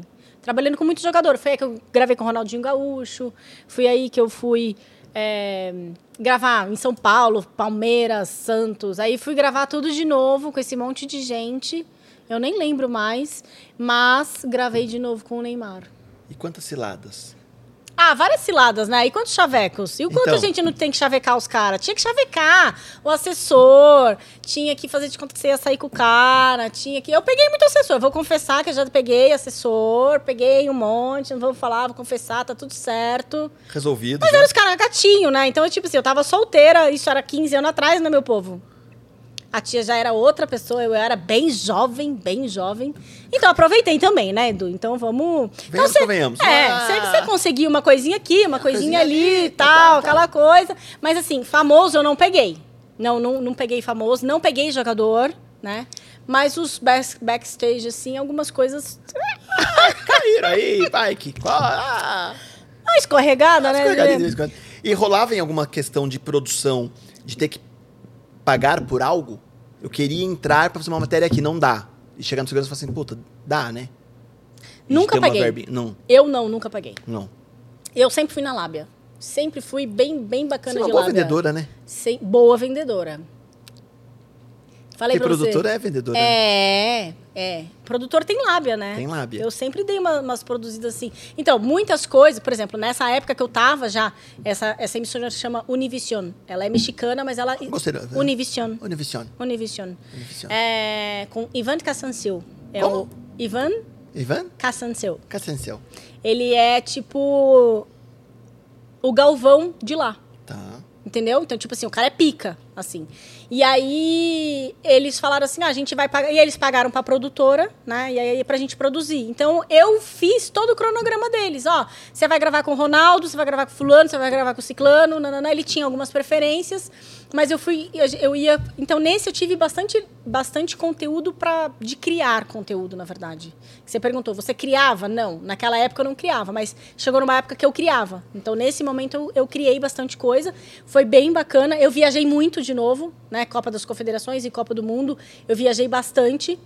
Né, para todos os lugares, para todos os estádios, conheci todos os estádios, né, fiz o backstage, não que, e, e aí a, a lábia já estava muito mais avançada. né? E você já tem mais contato, né? Então, tipo, ô, você lembra de mim? Já gravei aí e tal, não sei o que, nananã. Ou, ô, é, sei lá, o assessor do Corinthians, amigo, eu tô precisando de não sei quem pra gravar não sei quem. Entendeu? Ah, peraí que eu te ajudo. E aí os próprios caras, os próprios assessores já iam ajudando, entendeu? O mundo desse do, do futebol é um mundo muito masculino. Então chegava eu feminina, né? Tinha coisa que era mais fácil, tinha coisa que era mais difícil, que demorava mais. Tinha coisa que eu falava, ó, que não vai rolar, que não, não vai entrar, entendeu? O último trabalho que eu fiz de televisão, na real, foi com o Pelé. Que foi agora em... Foi a dois- foto, a foto que você postou hoje? que foi a foto que eu postei do bodyzinho que eu pedi pra ele, assin pra ele, pra ele assinar. Eu tava grávida de 31 semanas. E aí o Ivan me ligou, né, dos Estados Unidos e falou assim: Eu tenho uma entrevista com o Pelé. Eu quero que você produza. Falei, cara, Ivan, não vai rolar. Eu já estava trabalhando com terapia. Falei, eu falei, Ivan, não vai rolar, não, não vai dar certo. E eu tô grávida, tô com 31 semanas. Ele falou, mas eu quero você. No Brasil, eu quero você. Então, assim, eu, eu consegui essa moral, né, de, algum, de alguma maneira, assim, dentro do- dos lugares que eu, que eu trabalhei, que eu vivi, enfim. E aí, é, ele falou, eu quero você. Eu falei, então é tanto. Tipo, ele falou, eu pago o que quiser. Eu falei, jura? Aí eu grávida. Querendo fazer um enxovalzão. Querendo fazer um enxoval, fazer o quarto do meu filho, separada, aquela coisa, né? Eu falei, será? Aí eu falei, bom, então é tanto. E aí, cara, foi muito bom, porque eu fiz uma puta grana, né? Então, assim, uma puta grana diante daquilo que eu trabalhei 10 Sim, dias, sim, sim. né? Então, tipo, eu ganhei muito bem, eu E contratei trocou um... uma ideia com o Pelé. E troquei uma ideia com o Pelé. Foi meio, meio, meio árduo, assim, porque aí eu fiquei intermediando aqui no Brasil, porque aí eu precisava fazer essa ponte Estados Unidos pra cá. E aí ele falou, eu falei pra ele, falei, ó, você vai gravar no dia tal. Consegui agendar e eu contratei os meninos que, que estudaram comigo, com a produtora deles. Falei, ó, vocês fazem a parte de áudio e vídeo, né? Eu acho que eu cheguei a falar com você, não falei? Nessa época, eu não falei com você. Eu acho que não. Eu acho que não. Não, porque você falou assim, eu vou gravar com o Pelé. Ele falou assim, quem é Pelé? Ah, eu falei, então Talvez não, foi deixa isso que. É, que rolou. O Fernando pode ser acontecer isso, né, Vitor? Pode acontecer. Tá. Mas acho que não. Porque faz pouco tempo isso, faz quatro anos só. Pelé jogou no Corinthians. Ai, meu Deus. Pelé jogou no Corinthians. Que vergonha. Que ver... Tira o microfone dele. É. E aí eu voltei, e aí, enfim, aí eu fiz, né, esse último frila. Foi Essa- o último frila que eu Essa foi a fiz. pausa? Esse foi o momento da pausa? O momento que você falou assim, não quero mais. Não, já tinha sido Já antes. tinha sido antes. Na verdade, eu fiz esse último porque eu vi que a grana era muito alta. Também, né, gente? Vamos, vamos falar, né? Porque assim, o momento da pausa foi quando? Em 2013, minha mãe foi sequestrada aqui nessa cidade. Então, minha mãe estava na Já casa... teve sequestro em Bragança? Já, minha mãe foi sequestrada. E aí, em 2013, lá no Jardim Europa, é, meu pai estava deitado no quarto assistindo uma linda mulher.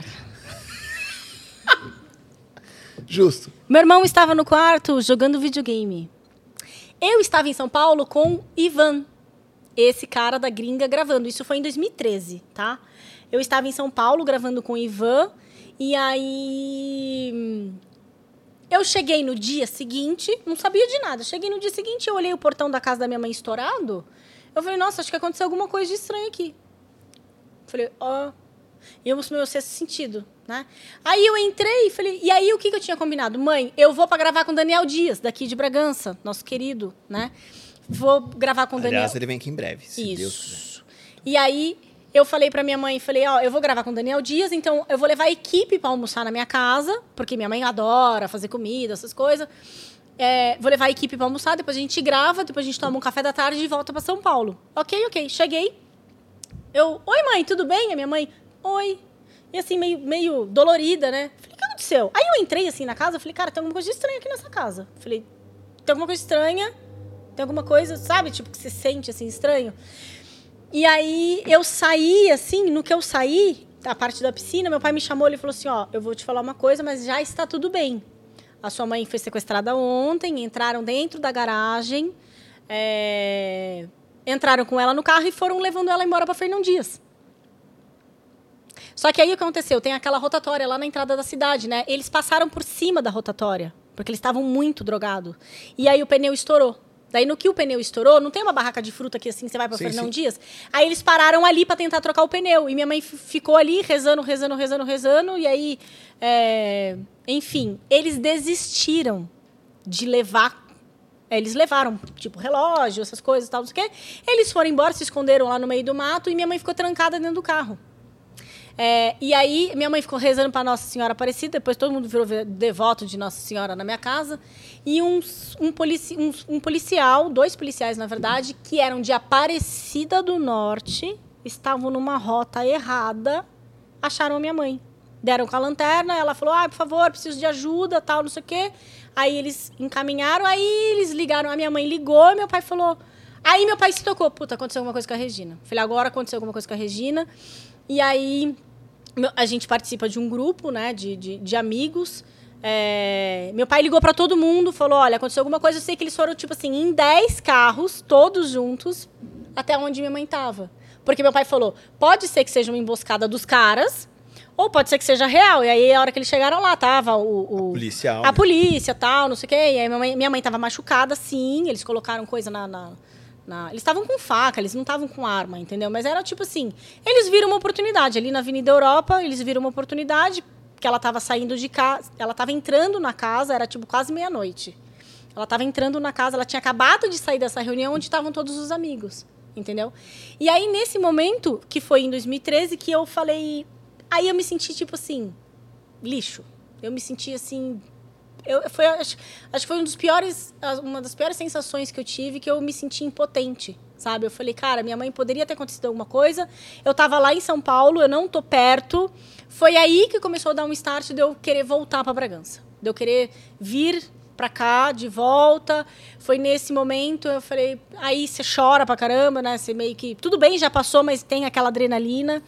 Aí eu falei, não, eu, eu quero voltar. Falei, eu quero voltar, eu não quero viver essa vida louca, né? Que São Paulo era muita bagunça, é, eu trabalhava muito, não tinha feriado. Então, tipo assim, ah, era dia dos pais, eu tava viajando. Ah, era Réveillon, eu tava viajando. Era não sei o quê, eu tava viajando. Era feriado, todo mundo ia pra praia, eu tava viajando. Tudo bem que eu tava na praia trabalhando, mas, né?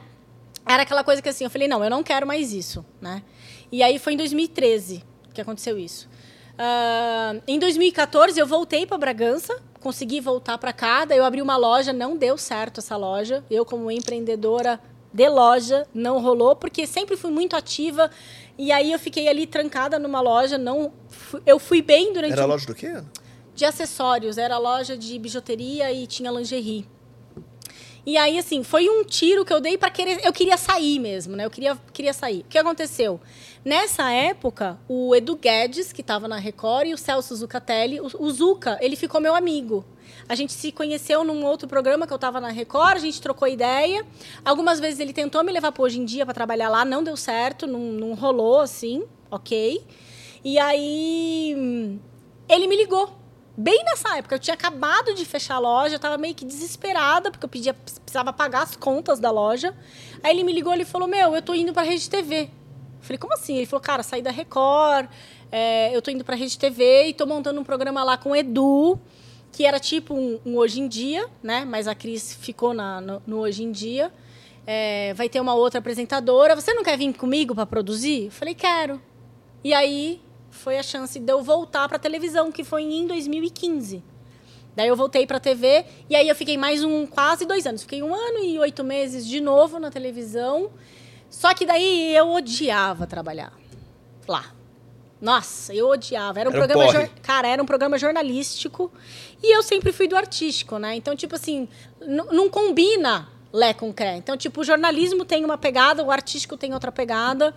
Eu entrava às 5 da manhã, Porque o programa começava às nove, então eu fazia toda a produção de palco, tudo. Eu produzia todo o palco, os convidados, eu fazia a- a- as fichas dos apresentadores. E aí, quando dava tipo oito e meia, eu subia pro switcher para ver se estava tudo checado, tudo ligado, o computador. E aí eu comecei a fazer GC. Cara, coisa mais chata do universo fazer GC. Já fez GC?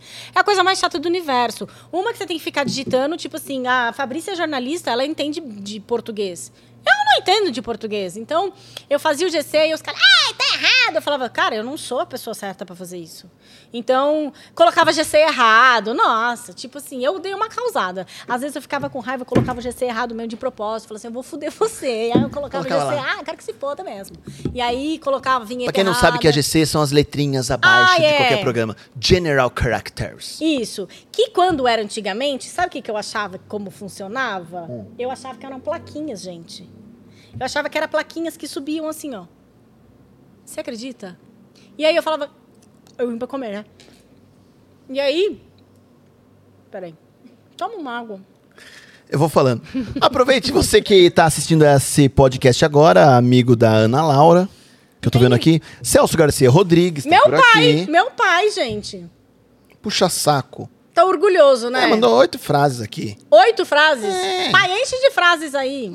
SZK ortodontia. Meu pai também, gente. Máfia. Papai. tá mais? Galera que não, que não fez ainda, clica no botãozinho que chama-se inscrever-se. Isso. Só isso. Só Enquanto isso que a Ana gente Laura quer. come. Pai, pega todos os seus Instagrams, todas as suas contas e perfis e inscreve tudo Isso. aí. O Bola adorava trabalhar com ela porque ela era competente e impunha respeito. Ah. Palavras de Celso Garcia. O papai, papai sempre falou isso. O Bola fez odontologia no início da profissão. Ah, é verdade, o Bola era dentista, mas não cursou. E foi inteligente e foi pra área artística. Pala- Última frase de Celso Garcia. Essa pequena não é fácil. Pai, não me queima, né? me ajuda, Se tiver papai. alguma coisa pra contar, conte. É... Ele não sabe. Sacanagem. A, a Fabrícia... Não, não vou colocar o que a Fabrícia colocou.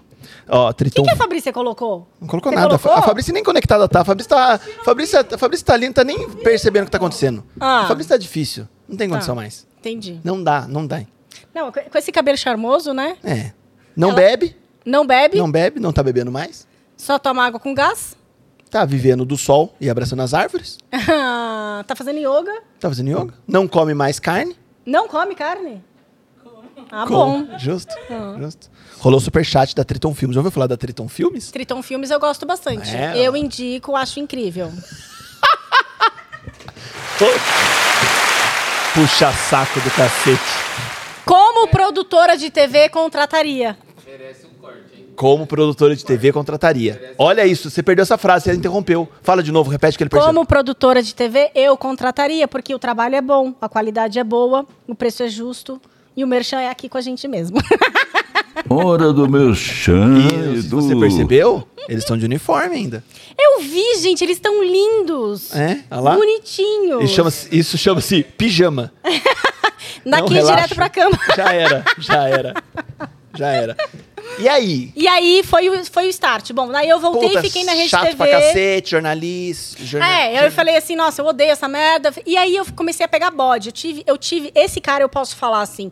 Eu tive um diretor que ele foi muito filho da puta. Ele teve um assédio, abuso assim, um assédio moral e sexual de teve um dia que ele chegou pra mim e ele falou assim, eu abria uma marmitinha na época eu treinava muito, sabe? Treinava de, de, de treinar mesmo, né? E aí eu comia ovos de manhã, aquela coisa, e ele chegou um dia pra mim e falou assim: "O que que você trouxe pra comer hoje fora você?" Foi o start. Foi assim, foi outro start que eu falei, cara, eu não quero viver o resto da Vê minha disso. vida desta maneira. Tipo, só porque você é um idiota que trabalhou 20 anos com o Silvio Santos, que era o que ele vendia, né? E o cara, tudo bem, foi bom, etc. Aham. Mas, porra, vai se fuder, você tem que ter educação, Sim, sabe? sim, sim. E aí, como que você prova um assédio moral? Você não prova. Dentro da televisão é muito difícil você provar. Porque rola muito, né? Lógico que rola. Tanto sexual quanto moral, sim, né? É absurdo. sim. Porque as pessoas não foram treinadas, incapacitadas pra Não. gerir aquela porra do negócio. Então, Não. assim, ele vai falar o que ele tem vontade. É, entendeu? Se você é burro, ele vai falar, você é uma burra. Né? Que isso. Você é uma anta! E aí era tipo assim, disso pra baixo, sabe? Aí eu cheguei no coordenador e falei assim pra ele, falei, olha, eu vou te falar uma coisa. Falei, porque se esse filho da puta me falar isso de novo, eu vou lá no RH e vou fuder vocês. Porque eu vou pegar câmera, eu vou fazer isso, eu vou fazer aquilo. Bom, daquele dia em diante, o cara Acabou o clima. Acabou o clima, tipo assim, aí eu odiava trabalhar. Eu comecei a ter muita raiva. Eu peguei, é, porque lógico, né? Tipo, o cara, meu, o cara te dá do meu pai, entendeu? Tipo, nada contra o meu pai, mas pô, você é um senhor, sabe? Respeita a, a jovem, né? Respeita o mais novo. Você é casado, tem filho, sei lá, pô. Tua filha é produtora, trabalha na televisão. Imagina se sua filha escuta isso também, né? E aí eu fiquei muito puta, falei, meu, eu não quero mais essa merda. O Zuca sabia que eu queria sair, eu falei pro Zuca que eu tava muito decepcionada com algumas coisas, eu não me enquadrava dentro do programa porque era jornalismo, né? E era uma outra pegada, e eu ficava com raiva porque, pô, eu tinha que fazer plantão de jornalismo. Eu falava, meu, nem, plan... nem jornalista eu sou, eu tenho que fazer plantão. Enfim. Opa, peraí. Aí vem uma parte da medicina. Você começou a fazer plantão. Que é da sua Exato. faculdade. Aí rolou, pai. Cara! Aê, cara, você não tinha sacado isso ainda. É, exato. É verdade. Começou a rolar plantão. Rolava um plantão. Falei, bom, queria Rolava ser plantão. médica, né? Tô aqui Tá aí. ganhando essa michuruca, né? Plantão do Einstein. É, exato. Justo. Enfim. Aí o que aconteceu? Eu lembro que eu passava, assim, a Rede TV é muito bonita, assim, por dentro. Ela é toda neon, assim, só que ela é toda azul, assim, da, da, da, da cor do seu chão, assim. Eu passava, eu falava assim, eu vou sair dessa merda, eu vou sair dessa merda, eu vou sair dessa merda, eu vou sair dessa bosta, eu vou mudar de vida. E eu ficava assim o tempo inteiro. E aí hoje eu sei que o poder das palavras é muito grande, né? Enfim. É, cara, eu tive uma enxaqueca, assim, absurda. Eu tive uma enxaqueca que eu não descobria de onde vinha, eu comecei a tomar muito remédio. E aí eu lembro que eu fui, comecei a procurar, vim aqui no Dr. Tadeu, neuro. Ele me revirou, ele falou: "Filha, você não tem nada, absolutamente nada, graças a Deus tá tudo certo". Falei: "Então tá, então deve vir de algum lugar". E aí eu falei: "Bom, deve ser emocional". Aí eu comecei a, a, a buscar alternativas, que foi aí que eu comecei a fazer a transição. Eu comecei a buscar alternativas para aquela dor de cabeça. Então eu fui para medicina chinesa, fui me tratar na medicina chinesa. E aí depois eu fui num, num outro lugar e aí casava com aquilo que, que eu já tinha visto na medicina chinesa. Eu falei, bom, então agora eu quero Entender mais isso. entender mais disso. Foi aí que eu comecei a estudar. Na época, quando eu morei na Espanha, eu morei com uma amiga que chama Ana, que fez rádio e TV, e aí ela tinha feito um curso que se chamava naturopatia, e ela era naturopata. Então ela não, ela fez rádio e TV, mas nunca, ela sempre foi rica e ela não não seguiu a vida de produção, mas ela seguiu essa vida de naturopatia. E aí eu liguei para ela, falei assim, amiga, onde você fez naturopatia? Ela falou, ah, fiz na escola tal. E eu tava ainda na televisão, falei, então, meu, eu vou fazer. Eu fiz um curso, um primeiro curso no Senac de medicina chinesa. Eu lembro que eu fiquei tão apaixonada assim, aí eu perguntei pro, pro, pra professora, eu falei, e se eu quiser seguir isso? Ela falou, faz a naturopatia. Aí liguei pra amiga, a amiga falou, fiz na escola tal. Eu falei, vou fazer na escola tal. Aí eu comecei a fazer. Sei lá, em três meses que eu estava dentro do curso, isso foi em 2016 já. Em três meses que eu estava dentro do curso, eu fui demitida. Teve um corte geral na Rede TV, geralzaço. O que aconteceu? Eu ganhava X. O meu assistente ganhava menos 5X. Eu treinei ele, eu sabia que isso ia acontecer. Então eu treinei o estagiário. Exatamente, eu falava, meu, faz assim, assim, assado, assado. Eu Ele falei, assumiu sua cadeira. eu falei, eu vou sair fora, eu tenho certeza que eu vou sair fora. Sei lá, 15 dias antes de eu ser demitida, eu sonhei que eu tinha sido demitida. E aí o, o coordenador, o Kaká, na época, não sei nem quem é que tá na, na, na Rede TV hoje, mas o Kaká chegou pra mim e ele falou: Olha, eu sei que você trabalha no Pânico, eu sei que você é muito boa, é, mas o programa não tá indo bem, que era o melhor pra você, não tá indo bem, a gente vai precisar cortar pessoas. Eu falei, cara, tá tudo certo, já sabia que eu ia ser demitida. E aí eu voltei para Bragança. Eu lembro que na época, no dia, foi muito legal isso, porque eu já estava na naturopatia, estava estudando, eu tinha comprado uma maca de atendimento. No dia que eu fui demitida, a maca chegou. No mesmo dia, exatamente. No mesmo dia. Então Que eu fui louco demitida meio-dia, e aí, três da tarde, meu professor me ligou e falou: Viu, venha buscar sua maca que chegou hoje. Eu falei, uou! Falei, é um sinal. Falei, agora é um sinal do universo, né? E aí, desde então, em 2016, eu vim embora para Bragança, né? Voltei para cá. A gente tinha um apartamento em São Paulo. Meu pai falou, ah, então eu vou desfazer dele. Eu falei, toca o barco, não quero mais ficar aqui. Meu pai falou, escolhe. Você quer ficar onde? Eu falei, ah, eu quero ficar em Bragança. Na época eu namorava com o pai do meu filho. E aí eu vim embora pra cá. E aí, logo, depois em 2016, aí eu comecei a trabalhar com terapia. Na verdade, comecei a fazer massagem, que foi a minha primeira formação. Eu era massoterapeuta, comecei a fazer massagem. Logo em 2017, eu fiquei grávida, né? Mas aí eu já tava, a gente já estava separado. Mas eu fiquei grávida e aí eu falei, bom, agora, meu bem, se vira, nega. Eu falei, agora você vai ter que. Nega de novo. Agora você vai ter. Chegou o lanche, eu vim pra comer. Você não deu lanche pras pessoas ainda? A Fabrícia tá esperando. A Fabrícia tá verde de forma. Olha o cabelo dela. Pá! Sim. Pela piadinha. Devolve isso pro Fernando. Você ainda tem ainda, tem ainda. Você tá triste, cara? Você tá com fome? Não. Sorria. Ele tá triste hoje, não tá, Vitor? Tá, tá quietinho. O que, que aconteceu? Namorado, brigou com a namorada. Você brigou com a namorada? Ele não tem idade pra namorar, gente. que vocês estão falando? Que. Ele é jovem. Jovens têm que. Né? Não precisa namorar jovens assim. Você namora, João? Você faz bobeirinha? Ah lá, tem aliança mesmo, gente. Tem aliança, tá pensando o quê? Que, que jovem, tem bonitinho. 18 anos. O que, que é bobeirinha? Hã? Não sei. Bobeirinha é. A última vez que eu fiz foi em 2017. A Fabrícia só ri no fundo. A Fabrícia, a Fabrícia só ri. Dá, lanche, dá lanche pra Fabrícia. Eu Vê que a Fabrícia 2000. não tá bebendo nada. Tem água de coco, refrigerante, água com gás, gin. Tem Campari. gin. Se eu soubesse, tinha tomado desde o começo. Ah. Brincadeira. E aí? E aí, em 2017, bom, e aí em 2017 eu falei, "Bom, agora eu vou ter que me virar, né? Eu tava grávida. É, foi aí que surgiu a, a ideia do, do Pelé. Daí eu falei, bom, agora eu vou levantar essa grana. Levanto a grana, né? Fico bem. E aí continuei. E foi aí que eu fui para todas as outras ferramentas que eu trabalho hoje.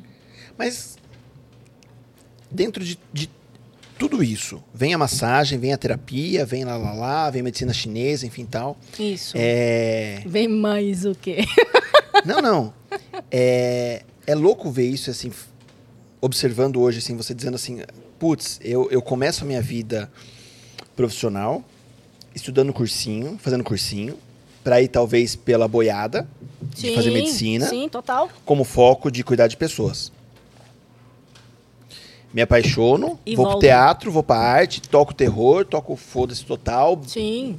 construo uma confesso e carreira. assumo, confesso e Construo assumo. uma carreira totalmente de, assim, Maravilhosa, maravilhosa. e ok. E aí eu volto lá no início da roda de novo.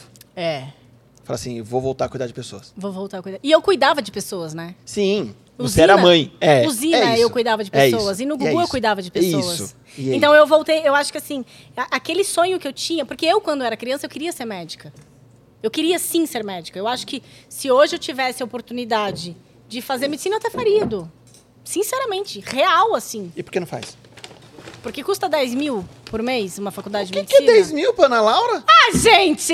Vou fazer agora. Tipo assim, né? Enfim, eu acho que assim, eu tenho uma vida com meu filho, eu tenho, né? Eu, eu acho que o financeiro pega muito. Total. Eu, né? Então, assim. Mas é, eu voltei para aquilo que eu tinha como propósito mesmo. Né? Então a gente, vê, a gente vê muito hoje as pessoas falando de propósito.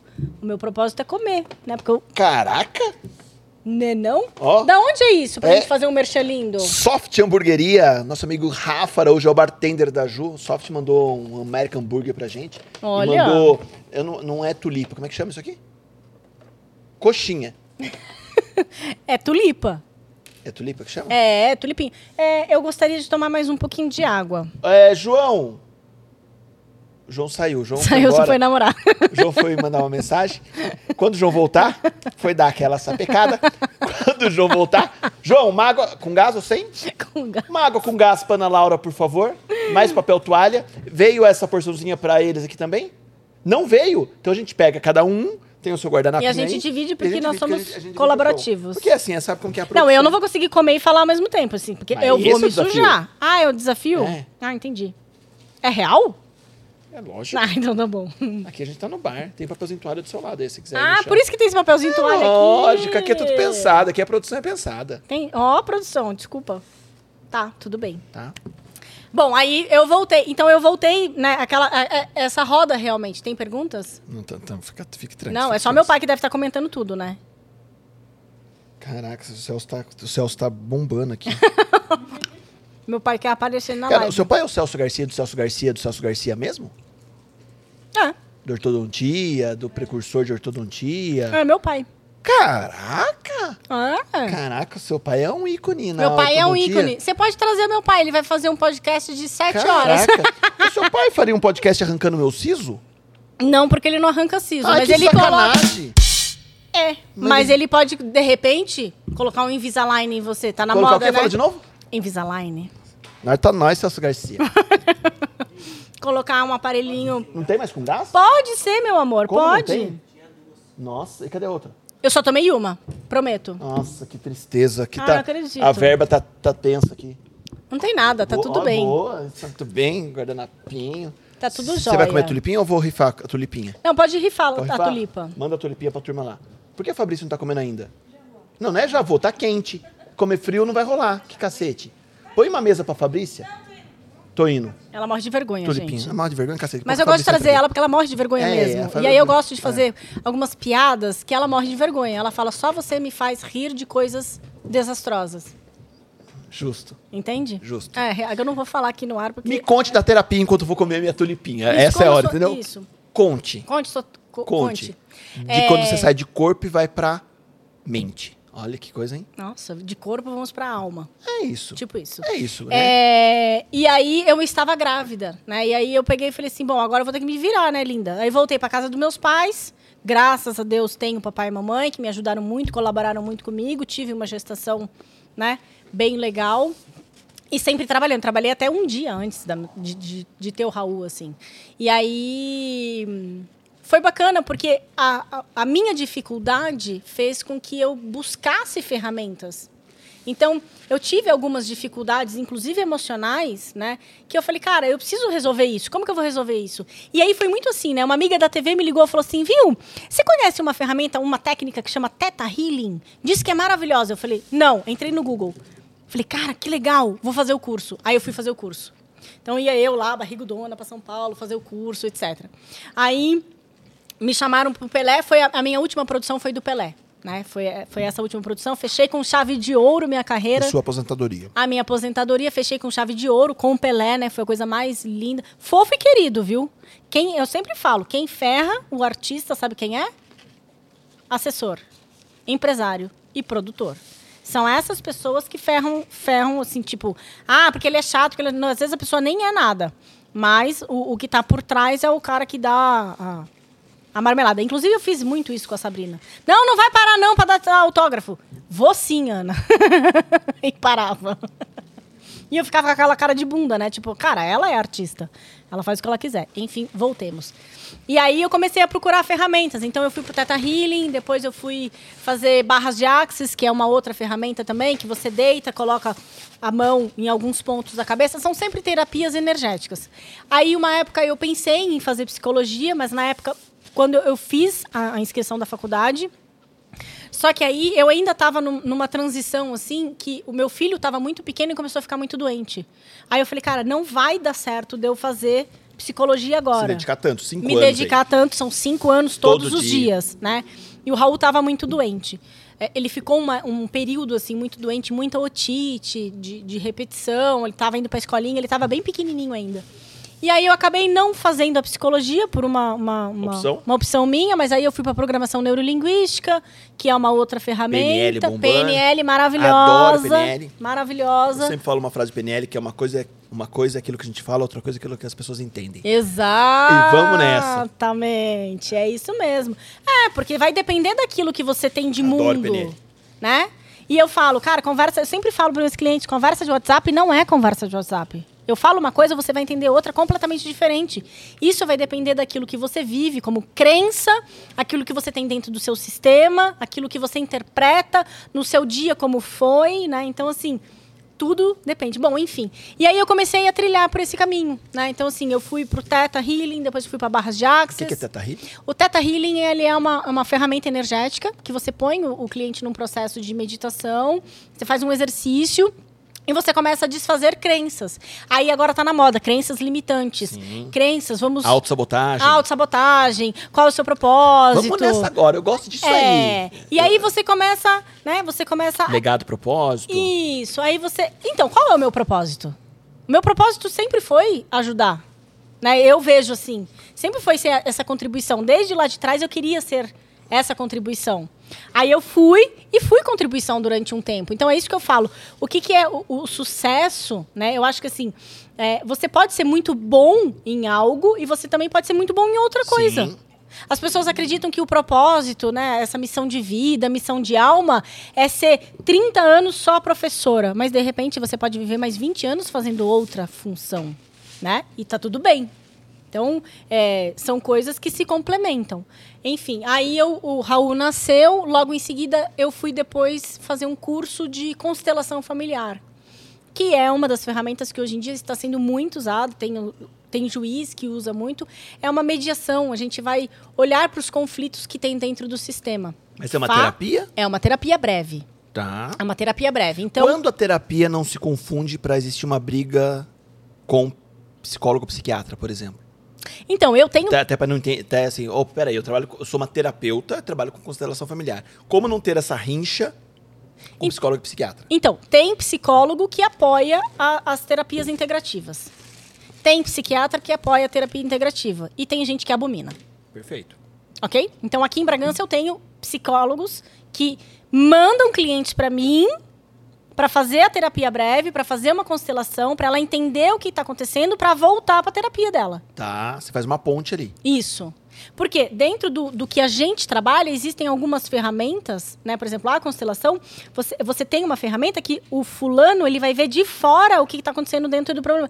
É como um, um psicodrama. Tá. Lá atrás, Sim, sim, sim. então, é muito. É baseado na PNL, é baseado no psicodrama, é baseado em várias outras ferramentas, é bem estudado e você vai ver de fora o que é que está acontecendo com você. Então, eu, por exemplo, aqui em Bragança, tenho psiquiatras que me mandam clientes. Às vezes ele escuta alguma coisa e ele fala: Ó, tá aqui o cartão dessa daqui, é nessa daqui que você vai. E a pessoa vem fazer um alinhamento energético, a pessoa vem fazer uma constelação, a pessoa vem O fazer. que é um alinhamento energético? Cara, um Não, é alinha- Red, não é com Red Bull. Não. Não é outro energético. Você não gostou dessa pergunta, Vitor? Você falou que tem que fazer perguntas interessantes? Você não gostou dessa? eles, eles me pedem fazer perguntas interessantes? Mas foi boa, foi boa. Foi boa? Obrigado. O E que também um não é da alinha- rede elétrica. Não é da rede elétrica, viu, burro? O que, que é uma, um alimento energético? Eu vou dar uma mordida no meu lanche você vai comer o seu frio. Não, eu não vou seu. eu vou comer o meu frio daqui a pouco. É, um alimento energético, é, você tem um campo de energia. né? Então, por exemplo, é, existem pessoas. Por exemplo, você pode fazer o alimento energético de várias formas. Você pode fazer com cristais, você pode fazer um reiki, você pode fazer com o Tata Healing, que é um- uma outra forma.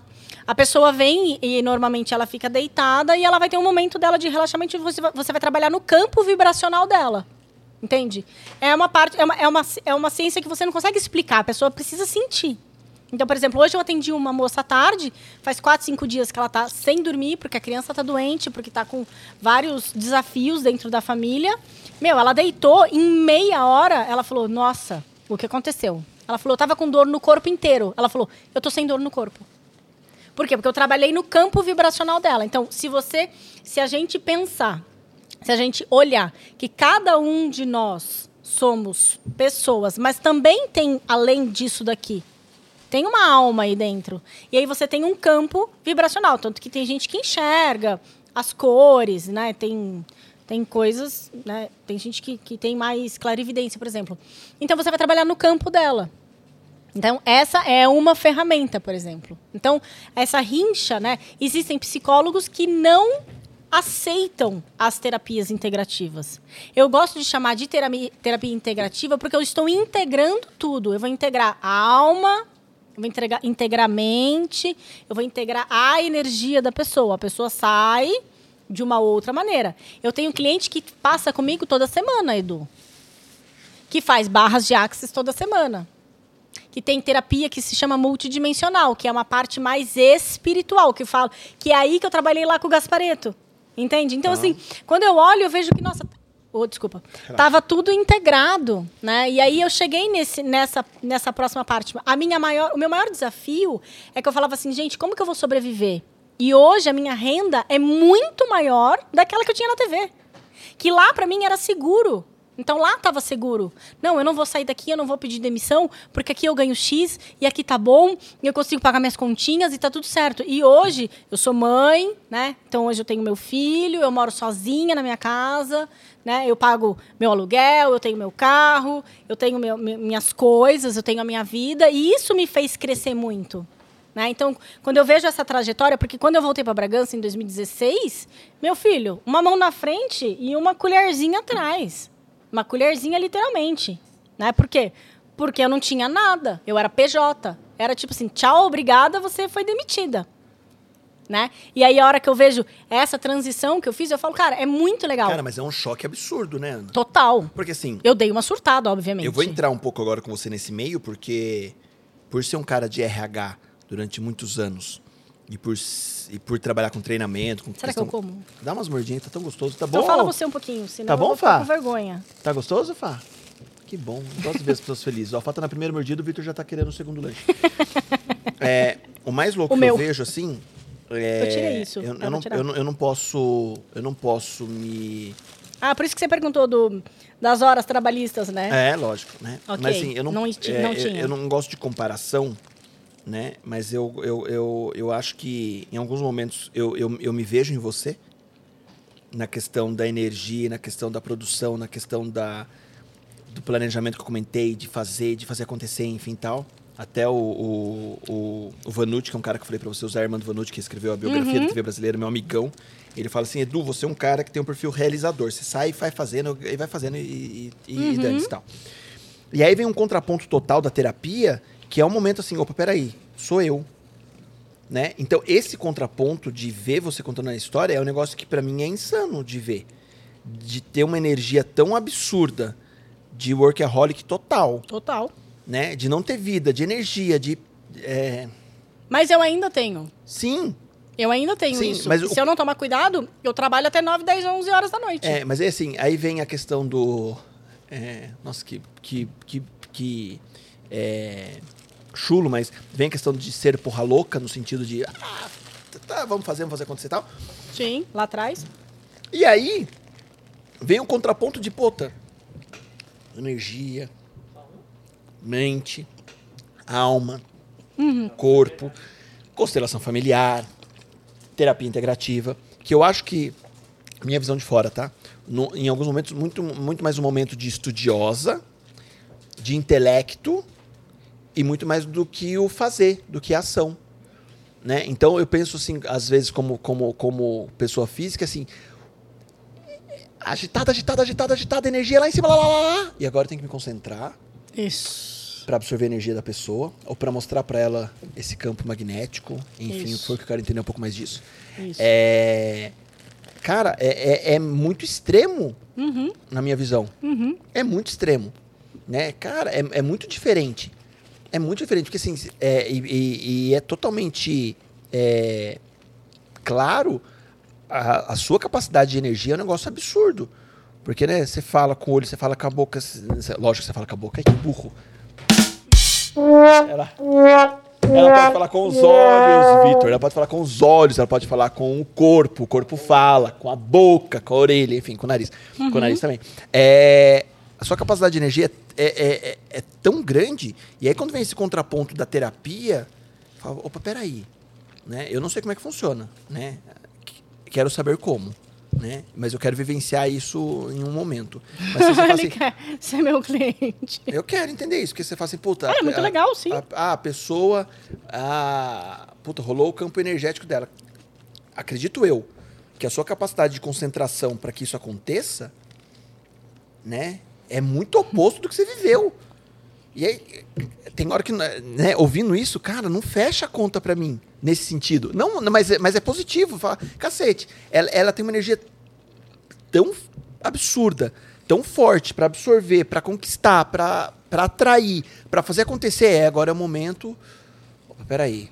De meditar, É. de concentrar. Eu falo isso porque, assim, eu, eu, eu, eu durante muitas vezes, até tenho alguns amigos que eu, que eu falo muito disso, eu falo assim, cara, meu sonho um dia era, acho que era fazer yoga, né? Ou, né? Eu, eu, eu, eu faço terapia, né? E Eu, né? Eu, hoje mesmo, conversando com meu psicólogo, eu falei, cara, eu tenho um meta- meta- metabolismo tão acelerado, né? E eu, eu não paro, né? Mas eu durmo, eu descanso, eu, eu, eu, eu, sou bem comigo, eu, eu tô bem comigo mesmo nesse sentido de puta, pera, pera aí, dá, dá pra eu diminuir. Mas ao mesmo tempo eu falo, cara, eu queria tanto fazer yoga, mas eu não sei se eu tenho capacidade, porque talvez se eu, se eu for fazer yoga, se eu não estiver bem preparado, eu vou estar pensando se eu mandei o vídeo pro Fernando, se eu liguei pro João, se a luz tá funcionando, se o microfone chegou, se a arte tá pronta, se o Instagram tá não sei o quê, se a pauta tá não sei o quê, se a TV do Dudu, o roteiro vai estar pronto, se a gente vai gravar, se não vai, se o cara que me ligou tá não sei o quê, se meu filho tem que ir pra escola, mas é aniversário da minha mãe, mas eu vou viajar. Eu não consigo desligar para ter esse momento intelecto, né? E aí eu vejo você assim, por, isso que eu falei assim, eu, eu, eu me vejo em você numa transição, numa parte até se tornar terapeuta, muito. Cara, vamos fazer acontecer. Amanhã eu vou pro É, Uruguai. é. Dane-se. Pau na né? máquina, Às vai, eu- faz. Né? A gente viveu isso há 10 dias atrás. Foi, Fernando, vamos gravar amanhã, 4 e meia da manhã, vamos sair, viu? É, vamos sair 4 e meia da manhã. E vamos sair pra gravar. E vamos ver o que vai acontecer. Uhum. Ah, vamos gravar 6 horas da tarde, vamos não sei o que, vamos fazendo não sei o que. E eu adoro isso. Né? Eu falo que eu adoro a falta de planejamento. Eu tô só falando muito disso, pra você, pra né? Eu não tô falando só para as pessoas poderem, para ela poder Ah. comer, tá, gente? Eu só tô falando bastante. Eu tô quase desistindo de comer, porque é grande negócio, gente. Bom, né? Porra. Não fala que é grande negócio que o... Ah, o lanche é grande. os meninos aqui é complicado, né? É. É. Não, mas é só pra, ter, é só pra ter o gancho, cara. É só pra É eles, só pra ter o gancho, cara. né? É, soft hamburgueria. É, e eu sou um cara, Ana, que muitas vezes, assim, eu não consigo me desligar. Eu não consigo parar pra falar assim, puta, vou ter um raciocínio intelectual, ah, vou parar agora. Deixa eu refletir como é que tá. Tá tudo bem aí? Você não tá no vídeo, pode ficar tranquilo que tá, tá tranquilo. O alface tá pendurado no canino. É, e, e eu acho muito louco esse contraponto de ser muito enérgico e de ter, que, e de ter, de ter um momento pra para parar no sentido de, opa, peraí, deixa eu refletir o que, que tá rolando. Deixa eu entender como é que tá a minha vibe hoje. Isso. Deixa eu entender para onde eu quero ir. E, e- e- isso é muito louco, porque é, você é da arte, né? Se Exato. for ver. É. Né? Você é da arte, né? E aí, cara, até que ponto isso fecha a conta? Né? Até que ponto isso funciona? Né? Até que ponto isso é efetivo? Até que ponto quando você recebe, eu não sei se você chama de paciente ou de cliente, Cliente. cliente para fazer uma questão de campo magnético, você não absorve a energia dele, você sabe tratar essa absorção de energia que você tem também. Também. Ou você consegue se desligar totalmente e falar, puta, ele tá ali, eu tô aqui. né? Não, Como na hora li- que você tá atendendo, não. Não. Né? Então, assim, é, eu, tô, eu queria muito entender um pouco dessa parte da energia e depois eu queria entender um pouco mais da constelação familiar, que é algo que, assim, as pessoas falam muito, até inclusive a, acho que é Eveli, acredito o nome, Eveli Gianni tá colo- colocando aqui, a constelação familiar é sensacional. Ah, Eveligiane, mulher do Mineiro, do Jeep. Mãe da. Isadora Gianni. Aí sim. Mãe do Gianni. Júlio Gianni. Uma Ó. fofa, uma querida, minha cliente, linda. Henrique Duran tá por aqui, outras terapias também. Beatriz está aqui, obrigado pelas dicas. Ana- Beatriz Maia. A Bia. Caramba, é ela mesmo que tá aqui? Será que é quem eu conheço? É ela! Minha amiga, Lúcia Lupete. Minha tia. É mesmo? Porra. Ah lá, Psicóloga. Oi, Edu, que bom te ver junto à minha querida sobrinha. Uhum. Ah, Lúcia é demais. Cara, é só, os- são só os meus fãs que estão vendo a gente. Eu tô feliz. É, E ó, que eu não tenho um milhão e meio de seguidores. como que chama o, o seu primo, Gasparoto? Gas- Gaspar, o filho da Lúcia? Jonas. Jonas. Jonas tá na Austrália. Então, Jonas? sobrenome? Gasparoto. Gasparoto, viu? Não tô tão ruim de nome assim. Não, Jonas Lupete Gasparoto. Jonas, grande É. Jonas, tá na Austrália. Adoro a Lúcia. Exato. Essa é minha a gente, tia. A gente fez até trabalho corporativo junto, adoro psicologia organizacional. Então, Conte da energia. Agora esse momento, sim, fala da energia, campo magnético, tudo essa, isso que eu falei de, de não fechar a conta pra mim da Ana Laura ser tão enérgica e no momento tá tão concentrada. então, mas na verdade, assim, eu sempre, quando fui enérgica, eu estava concentrada. É diferente. Então, mas hoje em dia, para eu conseguir sentar e concentrar e fazer alguma coisa, eu preciso de processos para isso. Então, por exemplo, hoje eu faço meditações todos os dias. O dia que, por exemplo, eu fui para represa agora no feriado e tava lá com as crianças, tal, não sei o que, naná, aquela agitação. Eu fiquei um dia sem meditar. Eu já comecei, eu comecei a sentir falta, entende? Então, quando você, é, por isso que você o que falou. é meditar? Hã? O que é meditar? O que é meditar é você acalmar. É você entrar dentro de um. Vou te contar uma coisa. Dentro da gente existem duas coisas bem essenciais. Uma delas é o corpo, onde você vai sentir. Outra delas é a mente. Imagine que a mente é uma secretária louca, maluca. Sabe aquela secretária louca de filme? tipo, Essa é a mente. A mente, ela vai te alertar de milhões de coisas. O roteiro, o Instagram, o não sei o quê, o não sei o que lá, o não sei o que lá, não sei o que lá. Então, para você, Edu, é uma dica, você pode fazer listas. Quando você faz listas de coisas, mesmo que seja só para você riscar, eu preciso ir ao banheiro. Coloca, faz uma lista de coisas. É como se você estivesse falando para sua mente: olha, eu sei do que, que eu preciso fazer. E aí eu vou trabalhar, e aí a mente vai falar: ah, então você sabe o que você precisa fazer? Ah, então tá, então não preciso ficar te lembrando toda hora. Tem a parte do sentir, que é, a gente fala, eu brinco que é o cachorro. O cachorro tem um sexto sentido, tem intuição. Então o meu cachorro, ele sabe quando eu tô chegando. Eu não tenho cachorro. Mas o cachorro que mora na casa da minha mãe, ele sabe que eu tô chegando porque ele sente no sexto sentido, enfim. Essas duas partes são essenciais pra gente. Eu preciso da mente, mas eu também preciso do cachorro. Então eu pergunto pra você, como é que está o seu cachorro? Como é que está a sua secretária? Às vezes, dá pra você dar um dorminide pra secretária. Ó, dá uma acalmada aí. Dá uma, dá uma sossegadinha. Ok? O que, que é o meditar?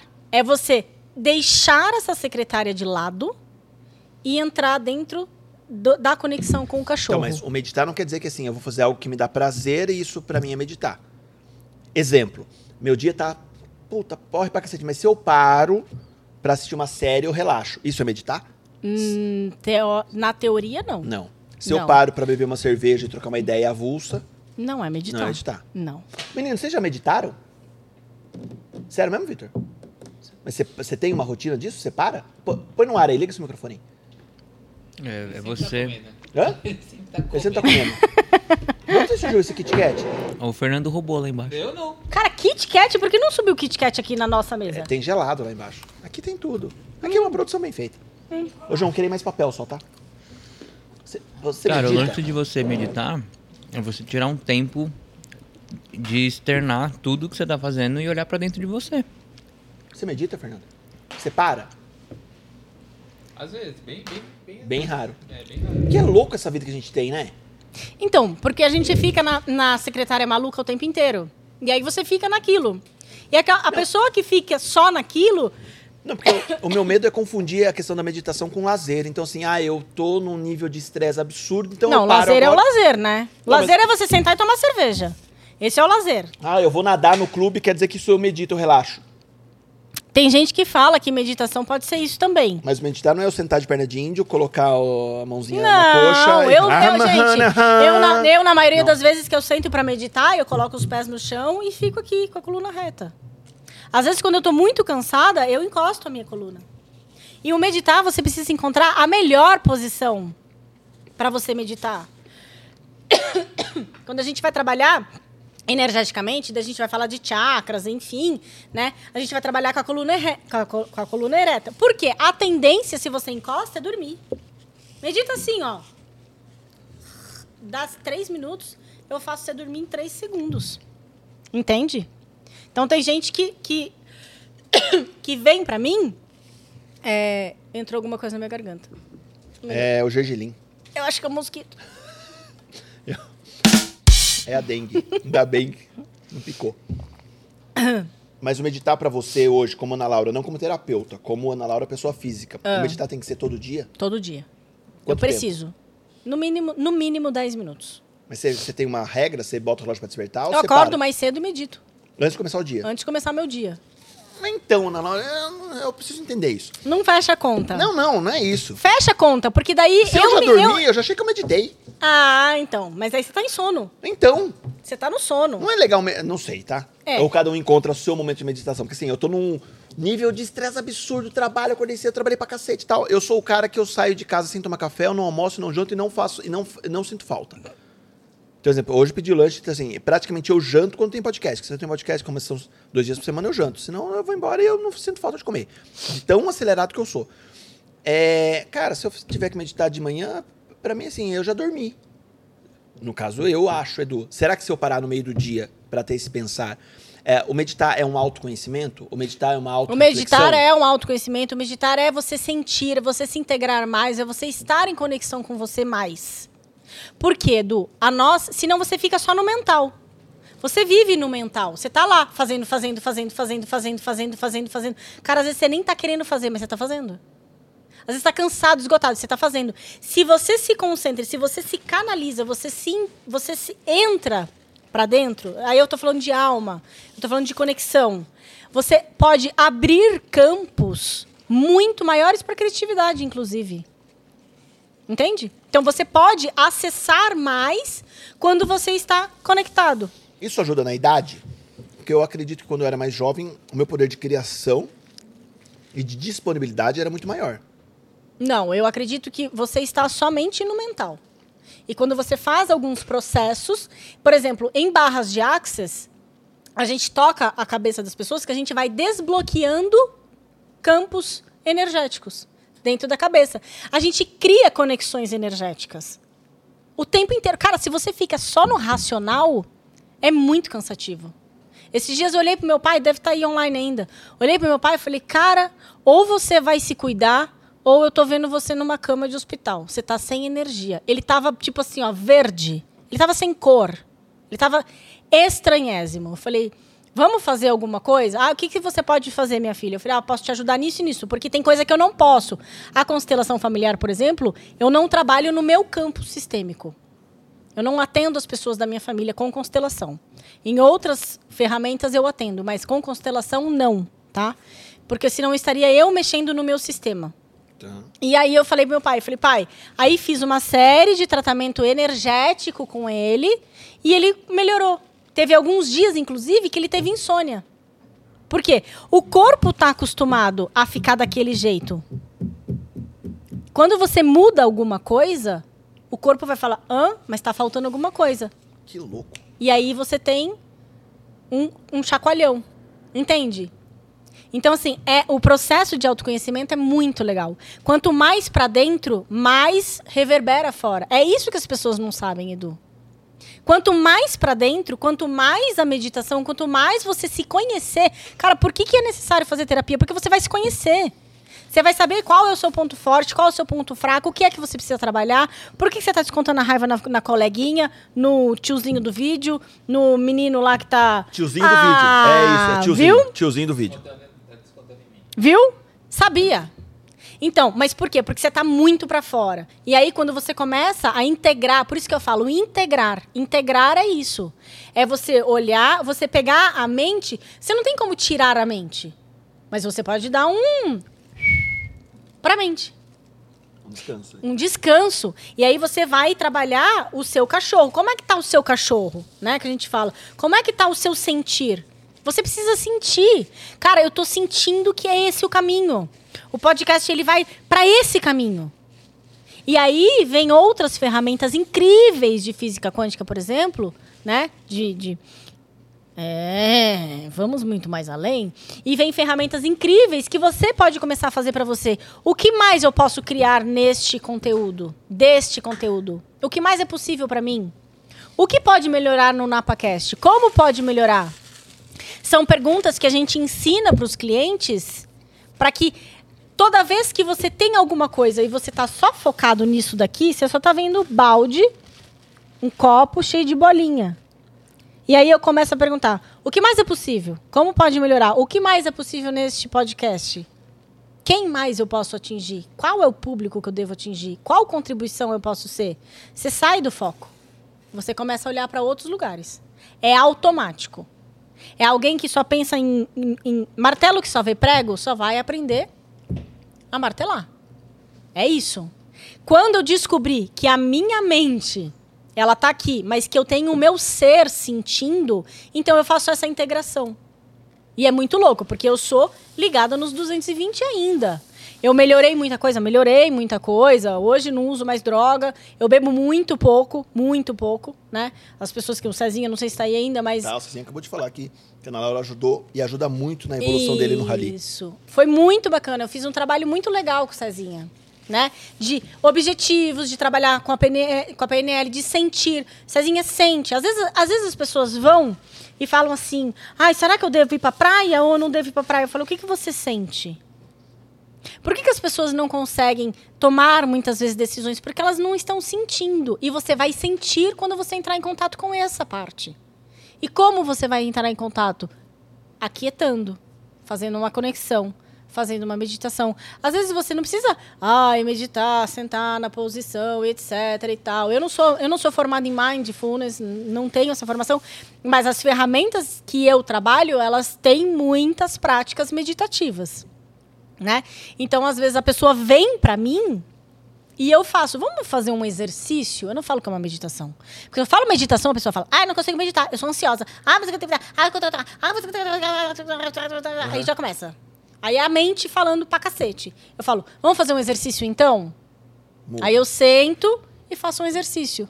Às vezes eu tô fazendo um exercício induzindo ela a fazer um processo meditativo, uma meditação guiada, que dura 20, 30 minutos. A pessoa fala, eu fiquei tudo isso? Eu falo, ficou. E é lindo. Porque a pessoa. A gente acaba desacreditando do que a gente tem a capacidade, Uhum. entendeu? Então, assim, é muito legal. Fala a sua pergunta. Não, eu ia falar assim, o reiki, quando você fala do reiki, o reiki... O reiki é uma canalização de energia. É outra coisa. Outra coisa. Tchan, mas, tchan, mas que é uma ferramenta que você usa também. Não pra terapia. Pra terapia também. Pra eu terapia faço também. sessões só de reiki. Hoje eu faço sessão de Energia. reiki. Energia. O que, que é o reiki? O reiki é uma canalização de uma energia. Hoje eu trabalho com um reiki que chama reiki Shambhala. É uma outra ferramenta. Tem um reiki tradicional e tem, tem outros reikis. E eu me identifiquei por conexão, por né, campo, eu me identifiquei com o reiki Shambhala. Então hoje eu tenho cliente que vem e faz só sessão de reiki Shambhala. Deita e eu fico ali uma hora, ou eu fico 40 minutos, meia hora. O que eu sinto, eu aplico aquela energia naquela pessoa. Eu vou sentindo, é o sentir. Aí você sai do racional. Eu sinto, eu vou sentindo. Às vezes, que nem semana passada eu atendi um cara, é, ele vai voltar a fazer outra sessão amanhã. Eu atendi um cara e ele falou: Ah, porque eu, eu tenho fibromialgia tal, não sei o que. não, não. Eu falei: Ah, então tá bom, então vamos trabalhar. Ele falou: Vamos fazer reiki? Eu falei: Vamos. É, e ele deitou. No que ele deitou, eu, eu visualizei o braço direito dele. Aí eu perguntei pra ele: Você está com dor no seu braço direito dele? Ele fez assim: Ó. Tô. A fibromialgia dá muito nesse braço direito dele. E foi a primeira coisa que eu visualizei. Então, quanto mais, quanto menos eu bebo, quanto menos eu uso droga, por isso que você, né, entrou nessa questão. Quanto menos eu vou para essa energia, não que eu não faça. Não pra uma energia ruim, digamos Não é assim. uma energia ruim, mas ela atrapalha o meu campo de trabalho. Eu trabalho com isso hoje. Então, é, até o final do ano passado, eu tinha uma postura. Hoje, de, eu, aí eu mudei a chave. Eu falei, olha, agora não dá mais. Até me afastei de algumas pessoas que eu achava que não, não combinavam mais comigo, entende? Então, tipo assim, hoje, numa noite, eu tomo duas cervejas. Mas é o, é o que pra mim tá bom e tá tudo bem. Por quê? Porque isso hoje me prejudica. E eu não fico com a noia, ah, eu não vou beber porque senão vai atrapalhar meu campo, porque senão não sei o que. Não, eu não bebo porque eu não quero, porque tá tudo certo. Eu não fumo porque eu não quero, tá tudo certo. Entendeu? Então, é uma consciência minha, é o meu trabalho. E quando eu olho e vejo a responsabilidade, acho que é isso que é mais importante, Edu. A responsabilidade que eu tenho, que eu tenho, como contribuição dentro das ferramentas, eu vejo quanto ajuda e, e- auxilia as pessoas, eu penso muito antes de fazer, entendeu? Ontem mesmo, era feriado, uma mãe me ligou. Ai, por favor, você pode fazer alguma coisa no meu filho? Você pode benzer meu filho? Meu filho. O menino tava assim, chorando, desesperado. Eu falei, cara, tô andando de bike, vai na minha casa tal hora. E ela foi lá, eu peguei um galinho de arruda. Trabalhamos com benzimentos também, pessoal. peguei um galinho de arruda, fui lá, peguei uma pedra, trabalho muito com pedra, peguei uma pedra, dei pra criança, conversei, não sei o que, nananã. ela falou, hoje o menino foi pra escola. Entende? Então, quando eu vejo que existe uma responsabilidade minha, em cima de vidas, Que é isso que a gente tem que pensar. Então, assim, não é. Eu, eu sempre falo isso. A constelação familiar, inclusive, que hoje em dia está muito em alta. As pessoas estão fazendo cursos online e estão saindo constelando pessoas. Cara, faz um negócio que é sério. Né? Eu acho que é uma responsabilidade você mexer dentro de um sistema da vida de uma pessoa. Eu não estou brincando. Então você senta ali, eu não estou brincando com você. Você senta ali porque você está precisando de ajuda, porque você quer algo, porque você está em busca. E isso é muito sério. Não estou brincando, né? Que nem é, é, você não está brincando de, de, de, de fazer coisas, né? Então assim, é, eu ia dar outro exemplo, mas ok. Sabe? Então assim, é muito sério. Por isso que de um tempo para cá eu adotei uma outra postura. A Ana Laura de 15 anos atrás, de 10 anos atrás, que muita gente conhece, é aquela lá porra louca, que era da vida, que não tava nem aí, que fazia o que queria. Mas essa foi a Ana Laura. Hoje, Edu, eu entendo por que, que é que eu estava naquele movimento. De beber, de fumar, de sair. Eu estava no movimento. Entende? Então, esse todo esse conhecimento traz uma conexão para mim. Cara, eu entendi. Eu entendi por que é que eu fazia tudo Porque aquilo. você não esconde, né? Isso. E você não esconde também. Não, eu não escondo nada. não esconde seu As passado de nada. Não, exatamente. O meu passado tá aí. Tá ali. O golpe tá aí, cai quem quer, entendeu? Tipo assim, Perfeito. exatamente. Eu fiz, eu assumo muitas coisas que eu fiz, né? Então, assim, mas foi uma época que eu precisava ter passado. Hoje eu entendo, hoje eu falo, nossa, interessante. Hoje não é qualquer pessoa né, que, que me atrai, hoje não é qualquer é, amizade que me atrai. Hoje eu seleciono muito mais as minhas amizades. Hoje eu tenho uma conexão muito maior. Então, tem pessoas que eu falo, puta, essa pessoa aqui não, não vai rolar de ficar junto, é, não vai rolar de passar uma tarde junto. Então, hoje eu vou, eu vou sentindo, mas é o sentir. Naquela época, era só o mental. Mental, mental, mental, mental, mental, mental. E quando você vem para essa conexão do sentir, você integra mais. Sabe? E eu tenho, eu, eu tenho uma coisa muito interessante. Quando eu tomo banho, eu tenho intuições incríveis. Cara, parece que assim, vem uma luz divina e começa a cair. Eu tenho ideias, ideias maravilhosas, e você pode se programar. Você pode perguntar para você mesmo, né, para você mesmo, como eu posso gerar mais criatividade? Como eu posso gerar mais conteúdo? Você pode entrar no seu processo. Agora também, existem pessoas e pessoas. Tem pessoas que vêm para mim para uma constelação e elas não têm nem noção do que, que é. E tem pessoas que vêm para mim para uma constelação que não sabem o que é, mas estão com o peito e com o coração aberto. E aí você fala, nossa, que tesão trabalhar com essa pessoa. Porque tem gente que dá um tesão de trabalhar. Tesão de, porra, funcionou. Essa pessoa entendeu. Eu atendi uma menina semana passada, sei lá, a menina deve ter 21 anos, sexta-feira. Sexta-feira, 5 horas da tarde, estava eu atendendo a menina. E aí, quando eu faço constelação individual, é com bonecos, né? E aí, ela falou, ah, tá. Agora eu entendi. Mas foi assim, ó. Meia hora. Então não é o tempo de uma sessão. É o entendimento daquela pessoa. Às vezes a pessoa sai dali e vai pro, pro terapeuta, né? Pro psicólogo dela e fala, pô, eu tava numa sessão e eu, desco- eu, eu tava fazendo, sei lá, um, um reiki, não sei o quê. A menina lá viu, viu isso daqui em mim, um bloqueio assim, assim, assado. Vamos trabalhar isso? E você pode fazer essa jogada. É que existem psicólogos que não aceitam porque eles estão perdendo, obviamente, para essas Sim. terapias integrativas, para esses outros pontos. Mas você não vê o seu, você não vê a terapia integrativa como um fim, você vê como um processo, faz parte do, do, do meio. Faz parte do meio, é um processo. E tenho clientes incríveis. Eu tenho cliente que eu mando para terapia. Que eu falo, olha, daqui eu não vou dar conta. Eu tenho criança, eu atendo muita criança. Eu tenho crianças que, que eu constelei com bonecos que foram assim, ó. Criança é muito mais fácil de trabalhar.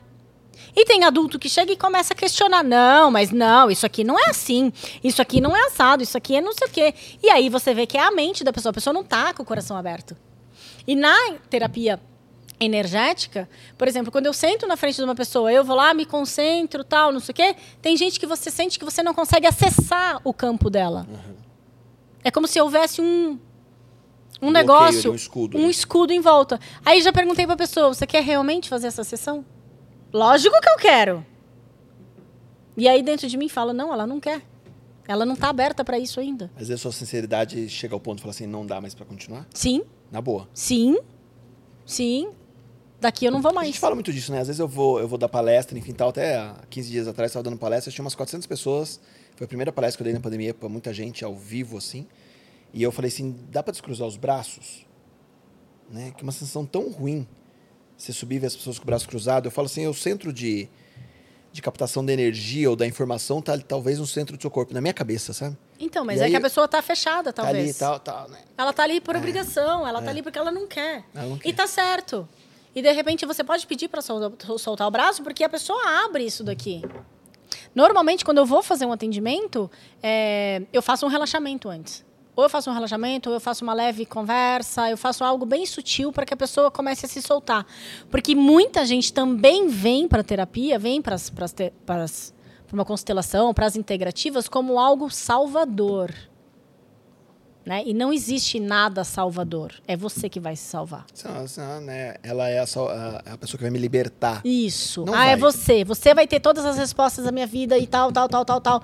E não é assim que vai funcionar. Entendeu? Então, existe essa. E existe a empatia também. Tem gente que você olha e fala, nossa, não vou com a cara dessa, dessa pessoa. Não vou com a cara dessa facilitadora. E tem gente que pela internet você se conecta. Cara, é muito interessante. A conexão, quando você se abre por sentir, né? Você sai do mental, ah, eu vou fazer com ela porque ela tem mil, 300 mil seguidores. E de repente, é só seguidor. De repente, sua conexão não é com ela. Então, essa conexão é importante. E aí eu pergunto, quantas pessoas fazem realmente o que tem uma conexão? Então, hoje, depois dessa transição... Cara, eu estive produtora de TV e eu era felicíssima. Eu tinha um sucesso profissional, assim, incrível. Incrível, incrível, incrível. Eu fui muito bem paga. Muito, muito. Foi muito bacana. Mas aquilo finalizou.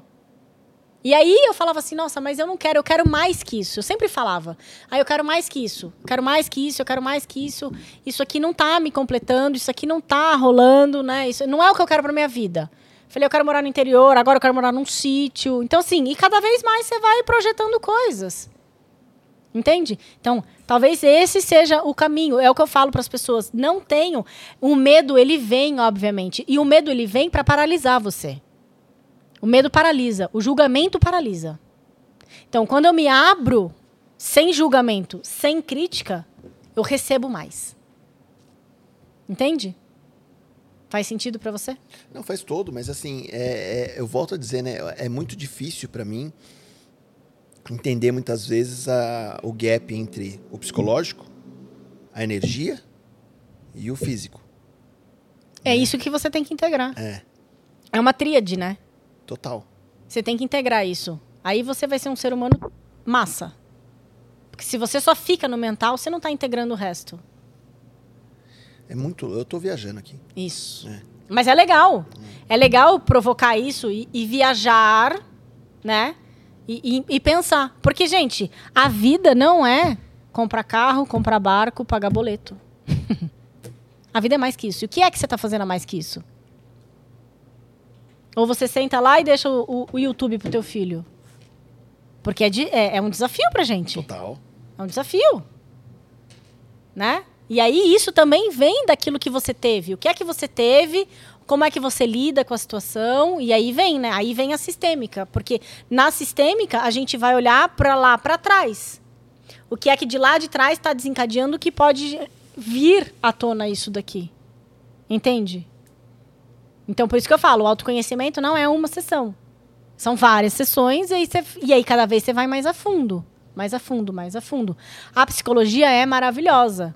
Eu, eu e a minha tia Lúcia, a gente troca altas figurinhas e ela foi uma das pessoas que mais me impulsionou, assim. Mas a Lúcia é pra Frentex, né? Ela é pra Frentex. Bem fra- pra Frentex. Eu fiz uma live com ela ontem, né? Foi super bacana. Onde a gente falou do setembro amarelo, suicídio. Então, mas tem muita coisa que dá pra integrar. Inclusive, inclusive ela é teta healer. Ela trabalha com barras de access. Ela trabalha com constelação familiar. Ela é mestra de reiki. E é psicóloga. Então, qual é a diferença? Porque quando ela está aplicando as técnicas, ela está aplicando as técnicas. Entende? Podem até se, se Complementar. se complementar, Sim, né? Mas são técnicas diferentes. né? sim. Dentro da constelação familiar, que é algo que a gente tem ouvido falar muito, Uhum. qual que é o centro da, da constelação familiar? Qual que é a ideia? A ideia é você equilibrar o sistema, O que é o sistema? o seu sistema familiar. Então, por exemplo, você vem com uma queixa para mim de uma ansiedade. A gente vai olhar dentro do seu sistema o que é que está em desequilíbrio que gera essa ansiedade. E a gente vai buscar equilibrar o sistema. Então nós temos algumas, algumas coisas: dar e receber, né? O equilíbrio de troca, o amor, colocar dentro do sistema aquele que foi excluído de um sistema. Pode ter sido um aborto, pode ter sido um suicídio, pode ter sido várias NX coisas. Então a gente vai trazer para dentro, a gente vai olhar sem julgamento, sem crítica. O facilitador de constelação, Edu, ele é sempre alguém que é equânime. O que é isso? Equanimidade. Ele está sempre ali no meio. Não é nem esse e nem esse. São os dois. Esse que matou, esse que morreu. Não tem julgamento. Dentro da constelação, tem. A gente vai falar sobre. Por exemplo, vamos falar sobre direito sistêmico, né? É, existem alguns, alguns juízes que estão aplicando a constelação dentro, da, dentro dos casos. Por exemplo, muitos casos de pensão alimentícia, de. São os é, mediadores, a mediação. Tem, Isso. tem falado muito, né? Tem mediador sistêmico e tem os mediadores que são os mediadores do, do- da justiça mesmo, né? Que eles, são, que eles fazem Sim, o sim, curso sim. de mediação. Mas tem o mediador sistêmico. Onde, e tem o facilitador de, de causas é, é, de direito sistêmico. Eu faço o curso de direito sistêmico. E aí é muito interessante, porque a pessoa que está dentro do, do caso, muitas vezes, ela às vezes nem sabe por que, que ela está aí. Eu, eu tenho um, um, um, um case de, do, do meu professor, que ele constelou uma moça que roubou um sabonete. E estava presa. E aí, quando ele foi constelar isso, lá atrás, uma, uma, uma ancestral teve um filho roubado. E aí ele vem compensar isso dentro de um roubo do sabonete. Então, para mim e para gente que é da sistêmica, não adianta prender. Vai prender porque tem que prender, porque tem que tem uma pena. Tem uma pena que tem que ser cumprida. Tem um juiz que é o Sami, é, é um juiz que mora lá na Bahia, que é esse que eu faço o curso de direito sistêmico. Tem uma pena. Mas você precisa entender por que é que levou essa pessoa a fazer isso. Entende? Por que é que te leva a fazer um aborto? Por que é que acontece um aborto espontâneo? Por que, que acontecem traições? Por, entende? E aí você vai começando a entender. Então, a sistêmica, ela vai trazer esse conhecimento. De repente, um cara que trai, trai, trai, trai, trai, trai, quem é que traía tanto? Ah, meu pai traía, meu avô traía, meu bisavô traía. Então, ele está dentro de um comportamento. E às vezes é inato. Ele fala, nossa, mas nem eu, eu tô quieto aqui. Tô quietinho aqui. Aparece alguém para eu trair. Entende? Porque ele tá. Talvez. tô- então, assim, outra coisa dentro da constelação. Não, a- na constelação a gente não tem A mais B igual a C. A gente tem o que é. Então, a sua constelação vai ser diferente da constelação do João. João, Vitor. do Vitor, todas não tem. Ai, ansiedade, como tem em outras ferramentas. Ansiedade, é, por exemplo, todo mundo fala, ah, lombar. Lombar é medo do futuro. Porra, na constelação, a lombar pode não ser medo do futuro. Pode ser a outra coisa, sempre dentro de um sistema. Do seu sistema familiar. Ou do sistema que você forma com sua esposa. No seu caso, você é casado, né? do sistema que você forma com sua esposa ou do seu sistema anterior, pai, mãe, avós, tios, etc, tal, tal, tal, tal, tal. Entende? Isso entra pra profissão também? Pra carreira? Tudo. Empresa, tudo. Você pode constelar tudo. Você pode constelar a sua empresa. Mas dentro desse- dessa investigação, quando você fala de entender o porquê do resultado de hoje, quando entram pessoas falando de hipnose, regressão, enfim tal, é pra buscar a mesma resposta? Talvez, eu, eu acredito que cada. cada é, eu acredito que cada ferramenta busca a mesma coisa. A resposta de alguma coisa. Não, porque quando você fala de ancestral, de, Isso, do porquê de chegar até isso. aqui. Mas é que a constelação ela é diferentona. Na hipnose, o cliente precisa estar na- na- no transe. Ele precisa trazer isso para você. Na constelação, não. Na constelação familiar, eu tenho um grupo de pessoas. Então, por exemplo, assim, você vai, é, você vai constelar a, a sua relação com a sua mãe, por exemplo. Então, dentro de um grupo, você vai escolher alguém para representar a tua mãe e alguém para representar você. Eu, Ana Laura, facilitadora, normalmente faço oculto. Então, eu pego um papel, escrevo no, num papel Eduardo e eu falo para você, escolhe alguém para representar você. E você fala para a pessoa, você pode me representar? E aí a pessoa, aí você dá o papelzinho, ela não lê. Por quê? Porque a mente interfere. Então eu gosto de fazer oculto porque daí você não sabe o que é que você está representando. Então não tem julgamento seu. Porque a partir do momento que você está representando ali, representar no sentido de sentir aquela energia, o seu julgamento do que é certo e errado vai querer interferir. E eu, como facilitadora, preciso sentir se o que você está me passando é verdade ou não. Por isso que eu falo do campo. Por isso que a meditação me auxilia, porque eu sinto. Eu preciso sentir muito. Então, hoje, a Ana Laura tem essa, essa energia. E ela faz, faz pra cacete, faz muito, trabalha muito, né? Mas eu, preci- mas eu preciso sentir. Então, por isso que eu acordo e medito. Por isso que eu trabalho com, com, com as meditações. Porque eu preciso estar conectada. É, porque dentro do mundo que a gente está vivendo hoje, eu tenho falado isso muito nas, em algumas lives, quando a gente tem, tem, tem trabalhado isso, a questão de comportamento, de energia psicológica, enfim tal.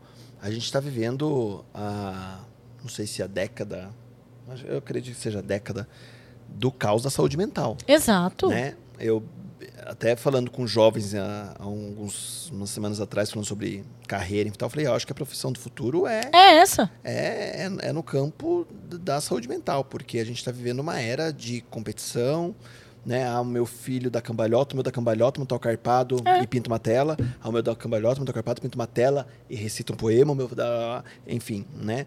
Uma exposição absurda e, e- e muitas vezes nós nos preocupamos ah, em, em entregar, mas não em se cuidar, né? Eu tô falando por mim, Isso, sim. eu não tô julgando outro, Sim, né? As pessoas sim. estão aqui convivo comigo sabem disso. Né? Então, assim. E a gente precisa se cuidar. quando fala assim, ah, eu não me alimento, ou eu não faço nada por mim, né? Vira um comportamento sabotador, que é uma crença limitante. Sim. né? Então assim, ah, eu não vou mais à academia por causa do Covid, não pode ir na academia. É. Né? Ah, eu não pratico esporte porque eu não sou bom em esporte. Ah, eu não faço tal coisa porque não gosto disso. Ah, então, não... você, você acaba se limitando. Total. Então, mas aí você. Então, o interessante é você entender por que é que você busca isso pra você. Por que é que você busca esse comportamento? Entende? É, é essa que é a pegada. Então você já sabe, pô, eu acabo fazendo um monte de coisa. Então tá, por que é que você busca isso pra você? Sim. O que é que você ganha? Porque em tudo que a gente faz, a gente tem benefício. Você tá lá se fodendo, mas você tem benefício. Senão você não tava. É isso aí. Em tudo. Ah, porque não sei. Ah, você tem benefício. Às vezes eu pergunto né, para o cliente: que benefício você tem? O que é que de bom tem por trás disso? A pessoa fala: ah, não tem nada. Tem sim. E aí eu sou aquela pessoa que vou trabalhar e fazer ela entender que tem benefício, por benefício. trás É daquilo. É Entendeu? óbvio que tem. Então, ah, é, eu tenho uma cliente. Ah, ela quer pedir a separação e ela não aguenta mais. E aí eu falei pra ela, falei, então vamos entender.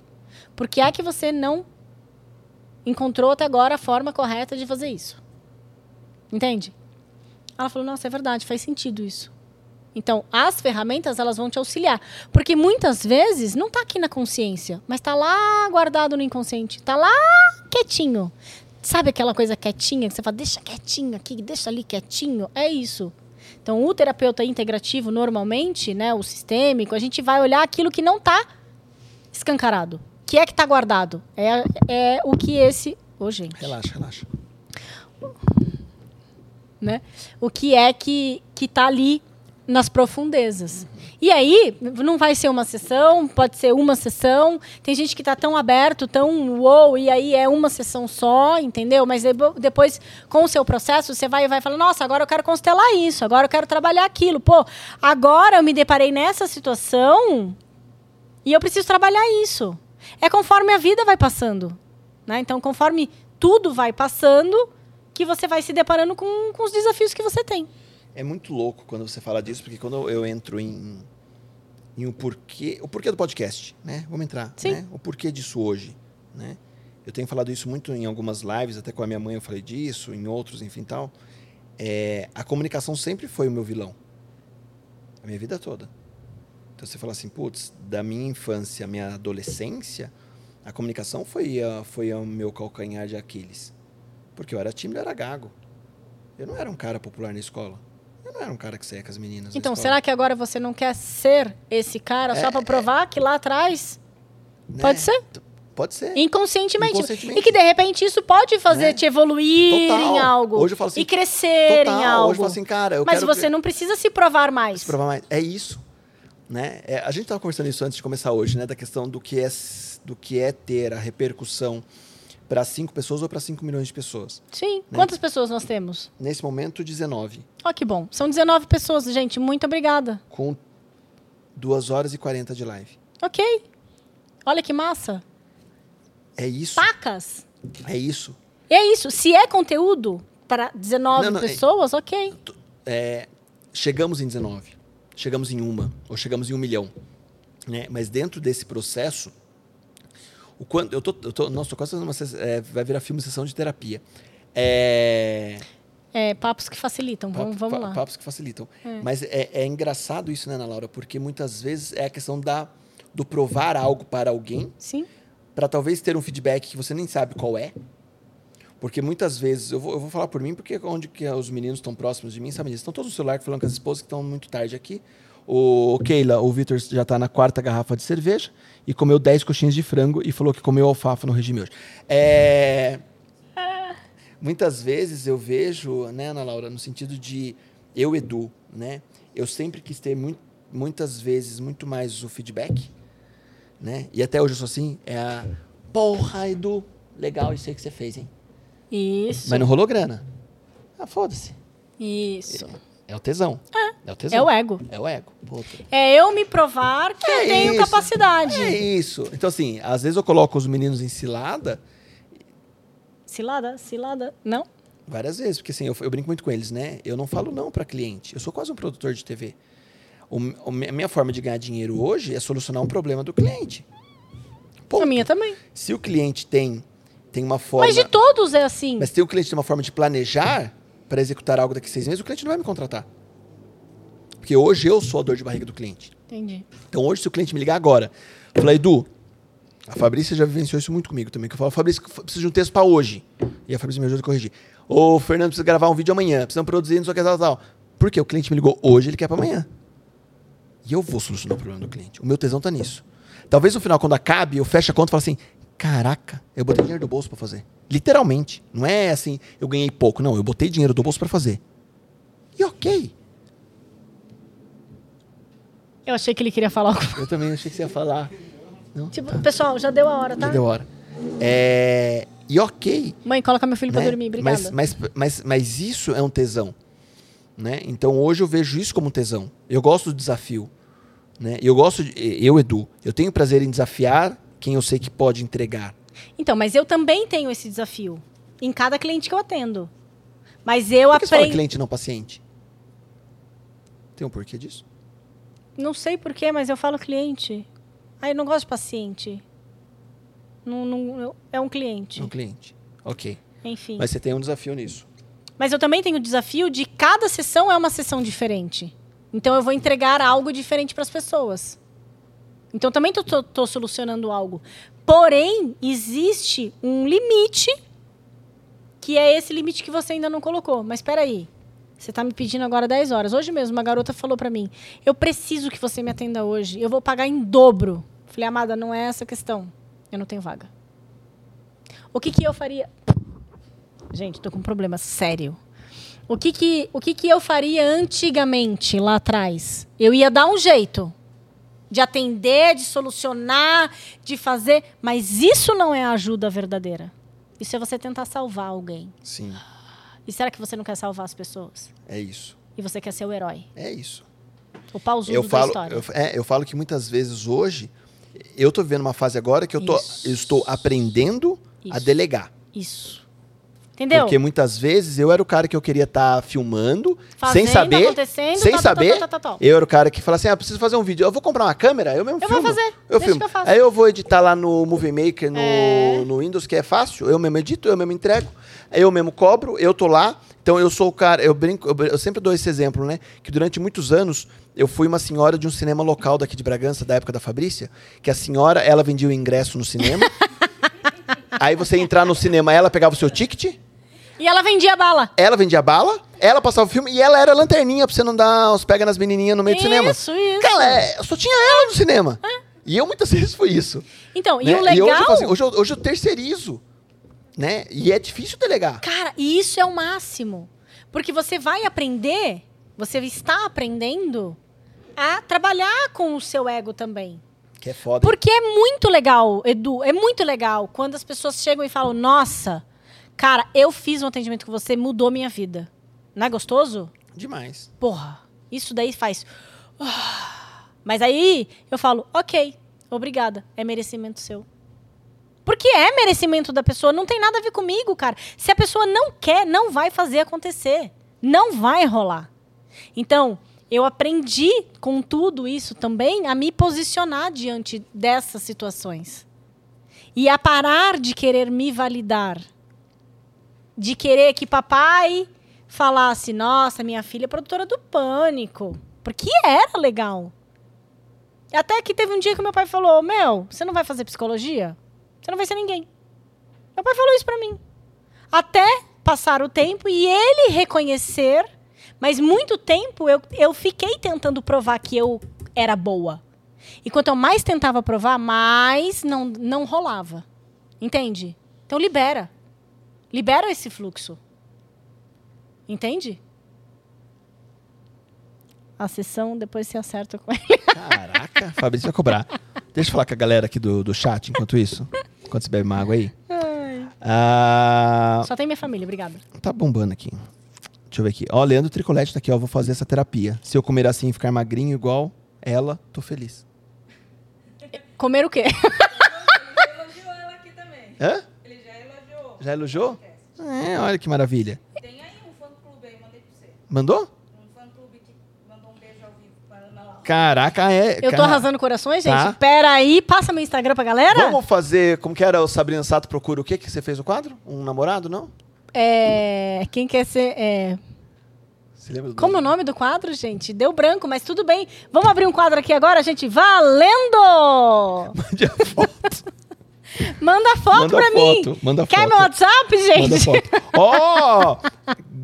queridíssima Bia Rizzi, a Bibi, Bibi Bigadeiro. Aí, Bibigadeiro. Eu- é um Falei, pra mim, Bibi Bigadeiro. Bibia, Bibia. Bibia. É verdade, me ajudou muito essas ferramentas. Consegui liberar vários bloqueios com a ajuda da Ana. É lindo quando acreditamos e aceitamos passar por esse processo energético. A Bia é linda. Bia é uma- Danisa, que é, que é cadeira cativa aqui no podcast, falou: ó, que bonita a sua caminhada, a sua missão é semelhante à minha. Muito obrigada. O cuidar. Somos responsáveis por tudo que escolhemos. Que Aí lindo. Sim. Lúcia Lupete tá por aqui, Leandro, eu tô aqui. Ó, Tem fãs? Ah, ele tá dando risadinha, gente. vou ler, né? Deixa eu ver. eu sou curiosa. Fala pra Ana Laura mandar um beijo pro Victor, amigo da Fabrícia. Ah, É o contrário. Era o quê? É o Victor que tá mandando um beijo pra Ana Laura. ah. Victor. Conecta Lab. Da Conecta Lab. Você sabe falar Lab? Lab. Lab. Eu aprendi, eu falava Conecta Lab. É Lab. Eu achava que era Lab também. Caraca. Ó, Lúcia Lupete explicou a diferença de cliente e paciente. Fala aí, Vamos? Lúcia. Bora, Lúcia. Lúcia Lupete colocou, ó. Cliente é quem pede algo que necessita. E paciente é passivo, recebe o que você quiser dar. Entendeu isso? Vou ler de novo, hein? Cliente é quem pede algo que necessita.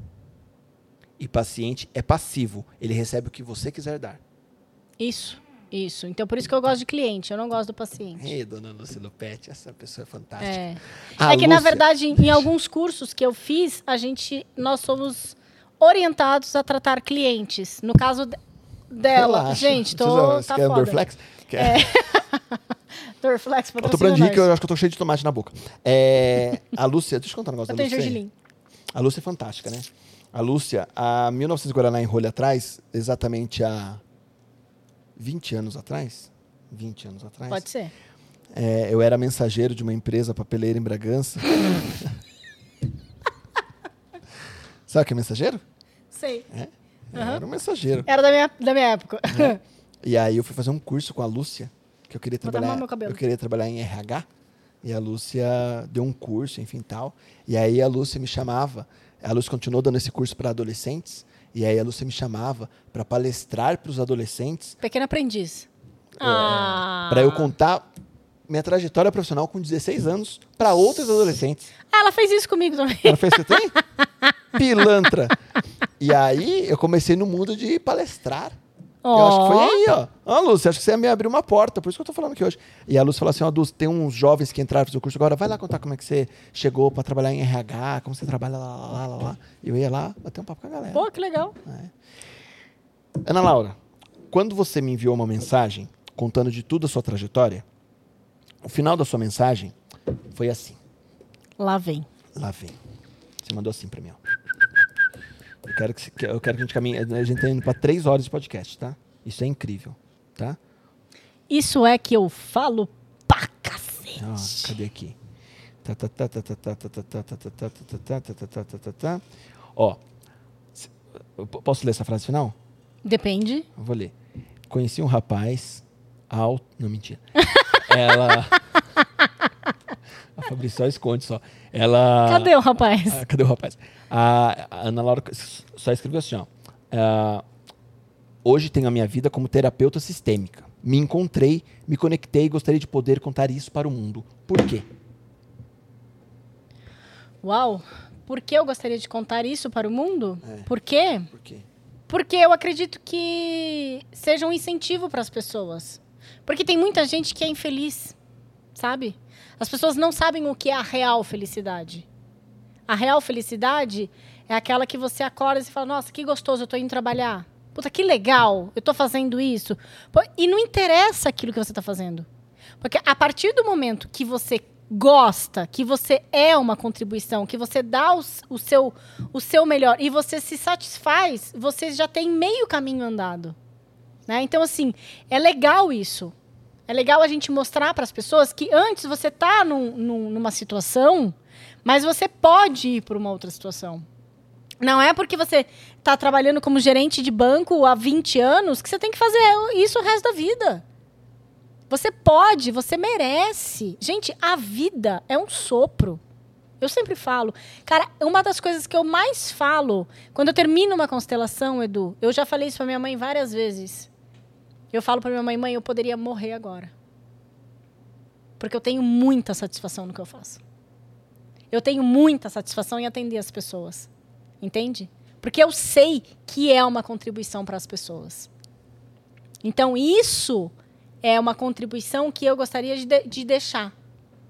Se você trabalha com vídeo, se você trabalha com, com podcast, o que é que você faça?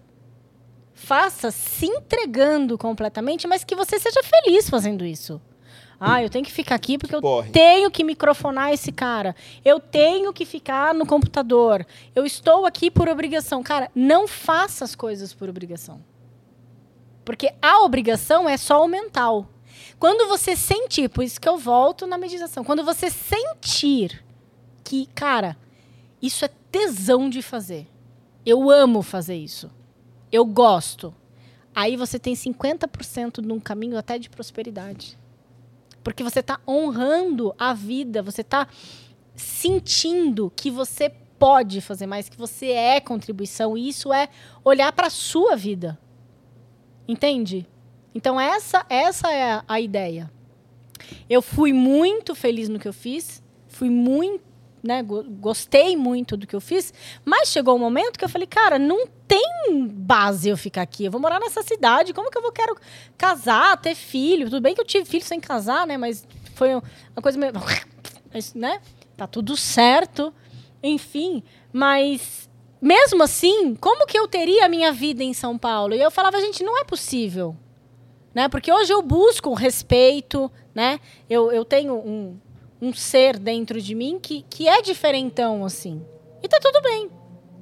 Então, quando eu quando eu escrevi para você, poxa, que legal, é uma oportunidade. Eu já fiz uma, uma outra live com, com outro amigo meu que foi exatamente sobre esse tema, transição. E o que, que é legal? É legal a gente mostrar para as pessoas que é possível.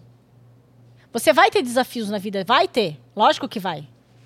Vai perder, vai ganhar. Vai perder, vai ganhar. Tem hora que você escorrega na banana, você fala, pô, caralho, que bosta. Aí você senta e fala, vamos meditar, tá tudo bem, namastê, legal. Né? E você volta de novo. Tem algumas pessoas que são bem desafiadoras, que você vai encontrar no seu caminho e você vai entender por que é que você está encontrando. Mas que é possível. Então eu sempre falo, é possível. E como pode melhorar? Como pode ser melhor? Como pode ser mais incrível? Como pode ser mais leve? Quando você faz as perguntas certas, você sente as respostas. Entende? É o sentir. É o sempre que eu vou falar. Traz o sentir. Sai só do mental. Sai do mental e vem pro sentir. Aos poucos, aos poucos. A gente para até de dar murro em ponta de faca. Porque você quer ter razão. A mente quer ter razão. A mente quer ficar ali. Não, é isso, é isso, é isso. E aí quando você sente, você fala, cara, talvez não seja desse jeito. Pode ir por um outro caminho, pode ir por esse caminho, enfim. Pra quem tá ouvindo esse humilde podcast, eu tô numa loucura aqui, eu acho que eu tenho que Olá, eu cerveja. adoro números iguais. Deu 22, 22, 22, né? É. Adoro. Eu já vou no bicho, amanhã eu jogo. É, Números iguais pra mim são muito, muito, muito, muito fortes. Tinha dado 22, 22, 22? Tinha? Tinha, tava 22, 22, 22. 22, ó. Mas está 22 e 22. Tá, 22, 22, 22. Do ano de 2021, não tem nada. É, só pra fazer um plim-plim só. É, Henrique Duran, sempre gostei da Ana desde o colégio. Oh, Henrique é belezinha, demais. fofo, Henrique é querido. Encontrei com ele esse- esse Um beijo. É, para quem tá ouvindo esse podcast ao vivo hoje, quem tá ouvindo amanhã, quem tá ouvindo em 2030 esse podcast no Spotify, que o Spotify tá vivo em 2030 ainda, é, 2030 é daqui a pouco, tá? tá aí, Nove anos. na Venice. Tá suave. É, que aprendizado você pode dar para essas pessoas que não seja ainda a busca de uma terapeuta, mas que a pessoa possa, sei lá, aprender a meditar, aprender a se cuidar, aprender a cuidar da mente, do corpo, enfim, tal. Lição da Ana de hoje. Buscar. Buscar. Buscar o, o, o- buscar a meditação. Enfim. Buscar a meditação, buscar o conhecimento, buscar ler, buscar Mas pra- olhar para meditar sua eu tenho que vida. aprender, eu tenho que fazer curso? Não, lógico como que eu que medito? não. Ensina como é que eu medito, pô. Cara, é só você sentar e ficar quietinho. Vai acalmando os pensamentos, vai fazendo um Então, como que eu relaxamento. Ó. Relaxamento. Eu sou o cara que eu deito pra dormir e minha cabeça tá assim, blá, blá, blá, blá. Eu Então, mas você não relaxar. vai deitar e dormir. Tá. Você não vai deitar. Como eu medito? Você senta e você faz um relaxamento. Coloca lá no YouTube, gente. Faz uma meditação guiada. Vocês precisam, a gente precisa começar a voltar aqui para dentro. O que é que você pode fazer? Busca uma meditação, busca, coloca lá YouTube, né, onde a gente está agora, YouTube, a fonte. YouTube, meditação guiada, três minutos. Faz um relaxamento. Começa a, a integrar, a sentir. Às vezes tem parte do seu corpo que você nem sabe que existe. Eu tenho que escolher o momento certo de fazer a meditação guiada. Por exemplo, se eu falar assim, vamos fazer uma meditação guiada agora ao vivo com todo mundo, a gente consegue fazer? Consegue. Tá tudo certo. Nem todos vão querer, porque estão morrendo de sono. A cara dos dois. Fernando tá de boa. O Fernando, ele, vai, ele acaba o podcast e fica comigo até uma hora da manhã conversando. O Vitor que vai embora correndo. É, ele tá com cara de. A perninha dele. Ele o quê? Ele acorda às 5, mas ele é meio ansioso, né? Porque as pernas estão balançando. Meio? Ele tá aqui só. Ele tá aqui, ó, tipo, parece uma lombriga frenética. Tá aqui só. Entendeu? Então, assim, busca se conhecer mais. Busca ler um livro, né? Ir para essa, pra essa parte de, de, de, de autoconhecimento mesmo. Entende? Precisa, a gente precisa disso. Cara, o, a- o cara que fica só no mental, ele pifa. Ele, Eu tenho medo disso. ele pifa. E se você está só no mental, Edu, não é nada por acaso. E nada é por acaso. Tudo tem sincronicidade. Não existe coincidências. Que louco isso. Entendeu? Tô tentando. vai entendendo, vai assimilando com a alma, né? A gente tem uma péssima. É, é muito legal fazer um, um trabalho de constelação familiar, porque nada é mental. Eu não fico ali, ah, porque isso é ligado a isso, porque isso é ligado a isso, porque isso é ligado a isso. Eu sinto. Às vezes eu tô ali num grupo, eu falo, você pode entrar? Você pode entrar? E a pessoa fala, "Pff, eu posso. Eu tô sentindo que eu preciso entrar. E as pessoas entram e sentem de sentir. Entende? E aí depois, no final, eu vou entender o que é que está acontecendo. Porque não é aqui. Quanto mais aqui, menos aqui. Entendeu?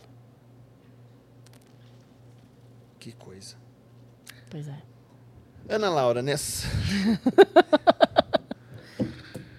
é, eu vou, vou só aqui pro chat antes da gente terminar o nosso podcast de hoje. A Lúcia Lupete começou aqui, ó. Começa pela respiração profunda, repetindo 10 vezes. Pronto. Lúcia, se eu respirar profundo, as pessoas ficarão sem ar.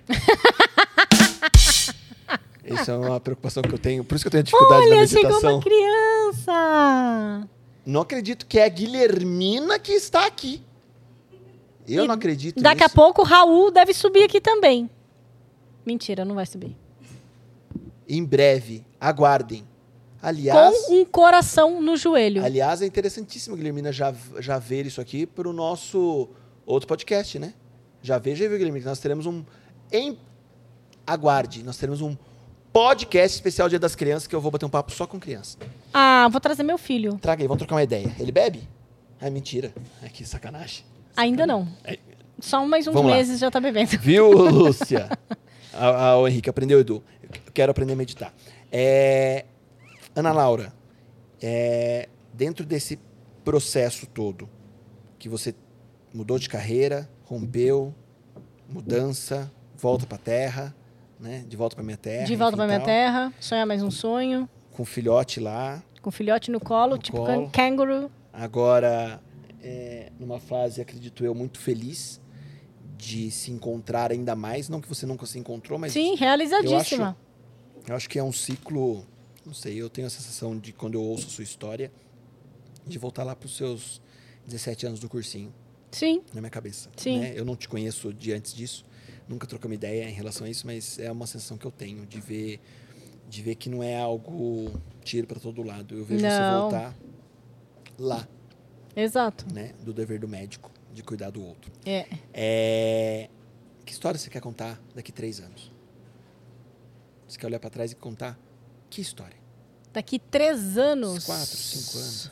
Enfim, Uau. Você quer olhar para trás e contar que história?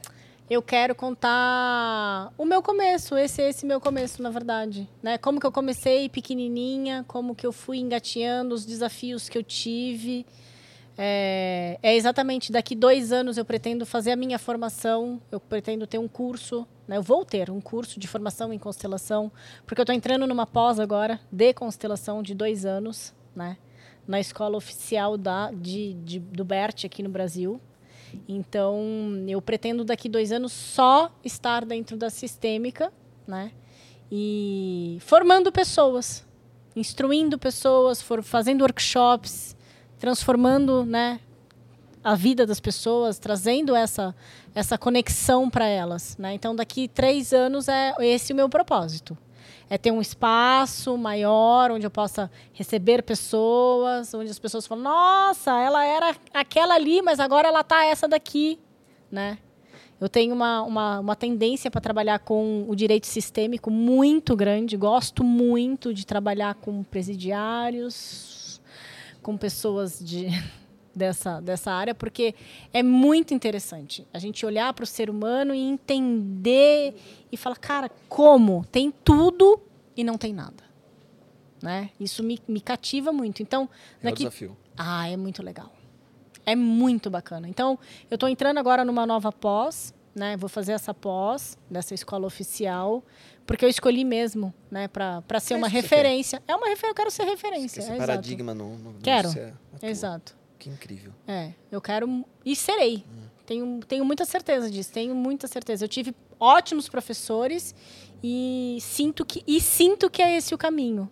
Sabe quando eu comecei a entrei num curso de psicanálise, falei, nossa, mas esse negócio aqui tá estranho, não tá legal. Entrei num outro curso, falei, cara, isso aqui não. Entrei na psicologia, falei, cara, isso aqui não. Entrei na constelação, falei, cara, É isso. é isso. Entendeu? Eu senti. Eu senti. Então é isso. Eu trabalho com muito respeito. E também, né? Gosto de respeitar muito. Tanto que todas as vezes que eu vou fazer um grupo, eu sempre abro o meu grupo falando. Eu agradeço muito todos vocês que estão aqui, porque eu respeito cada um de vocês.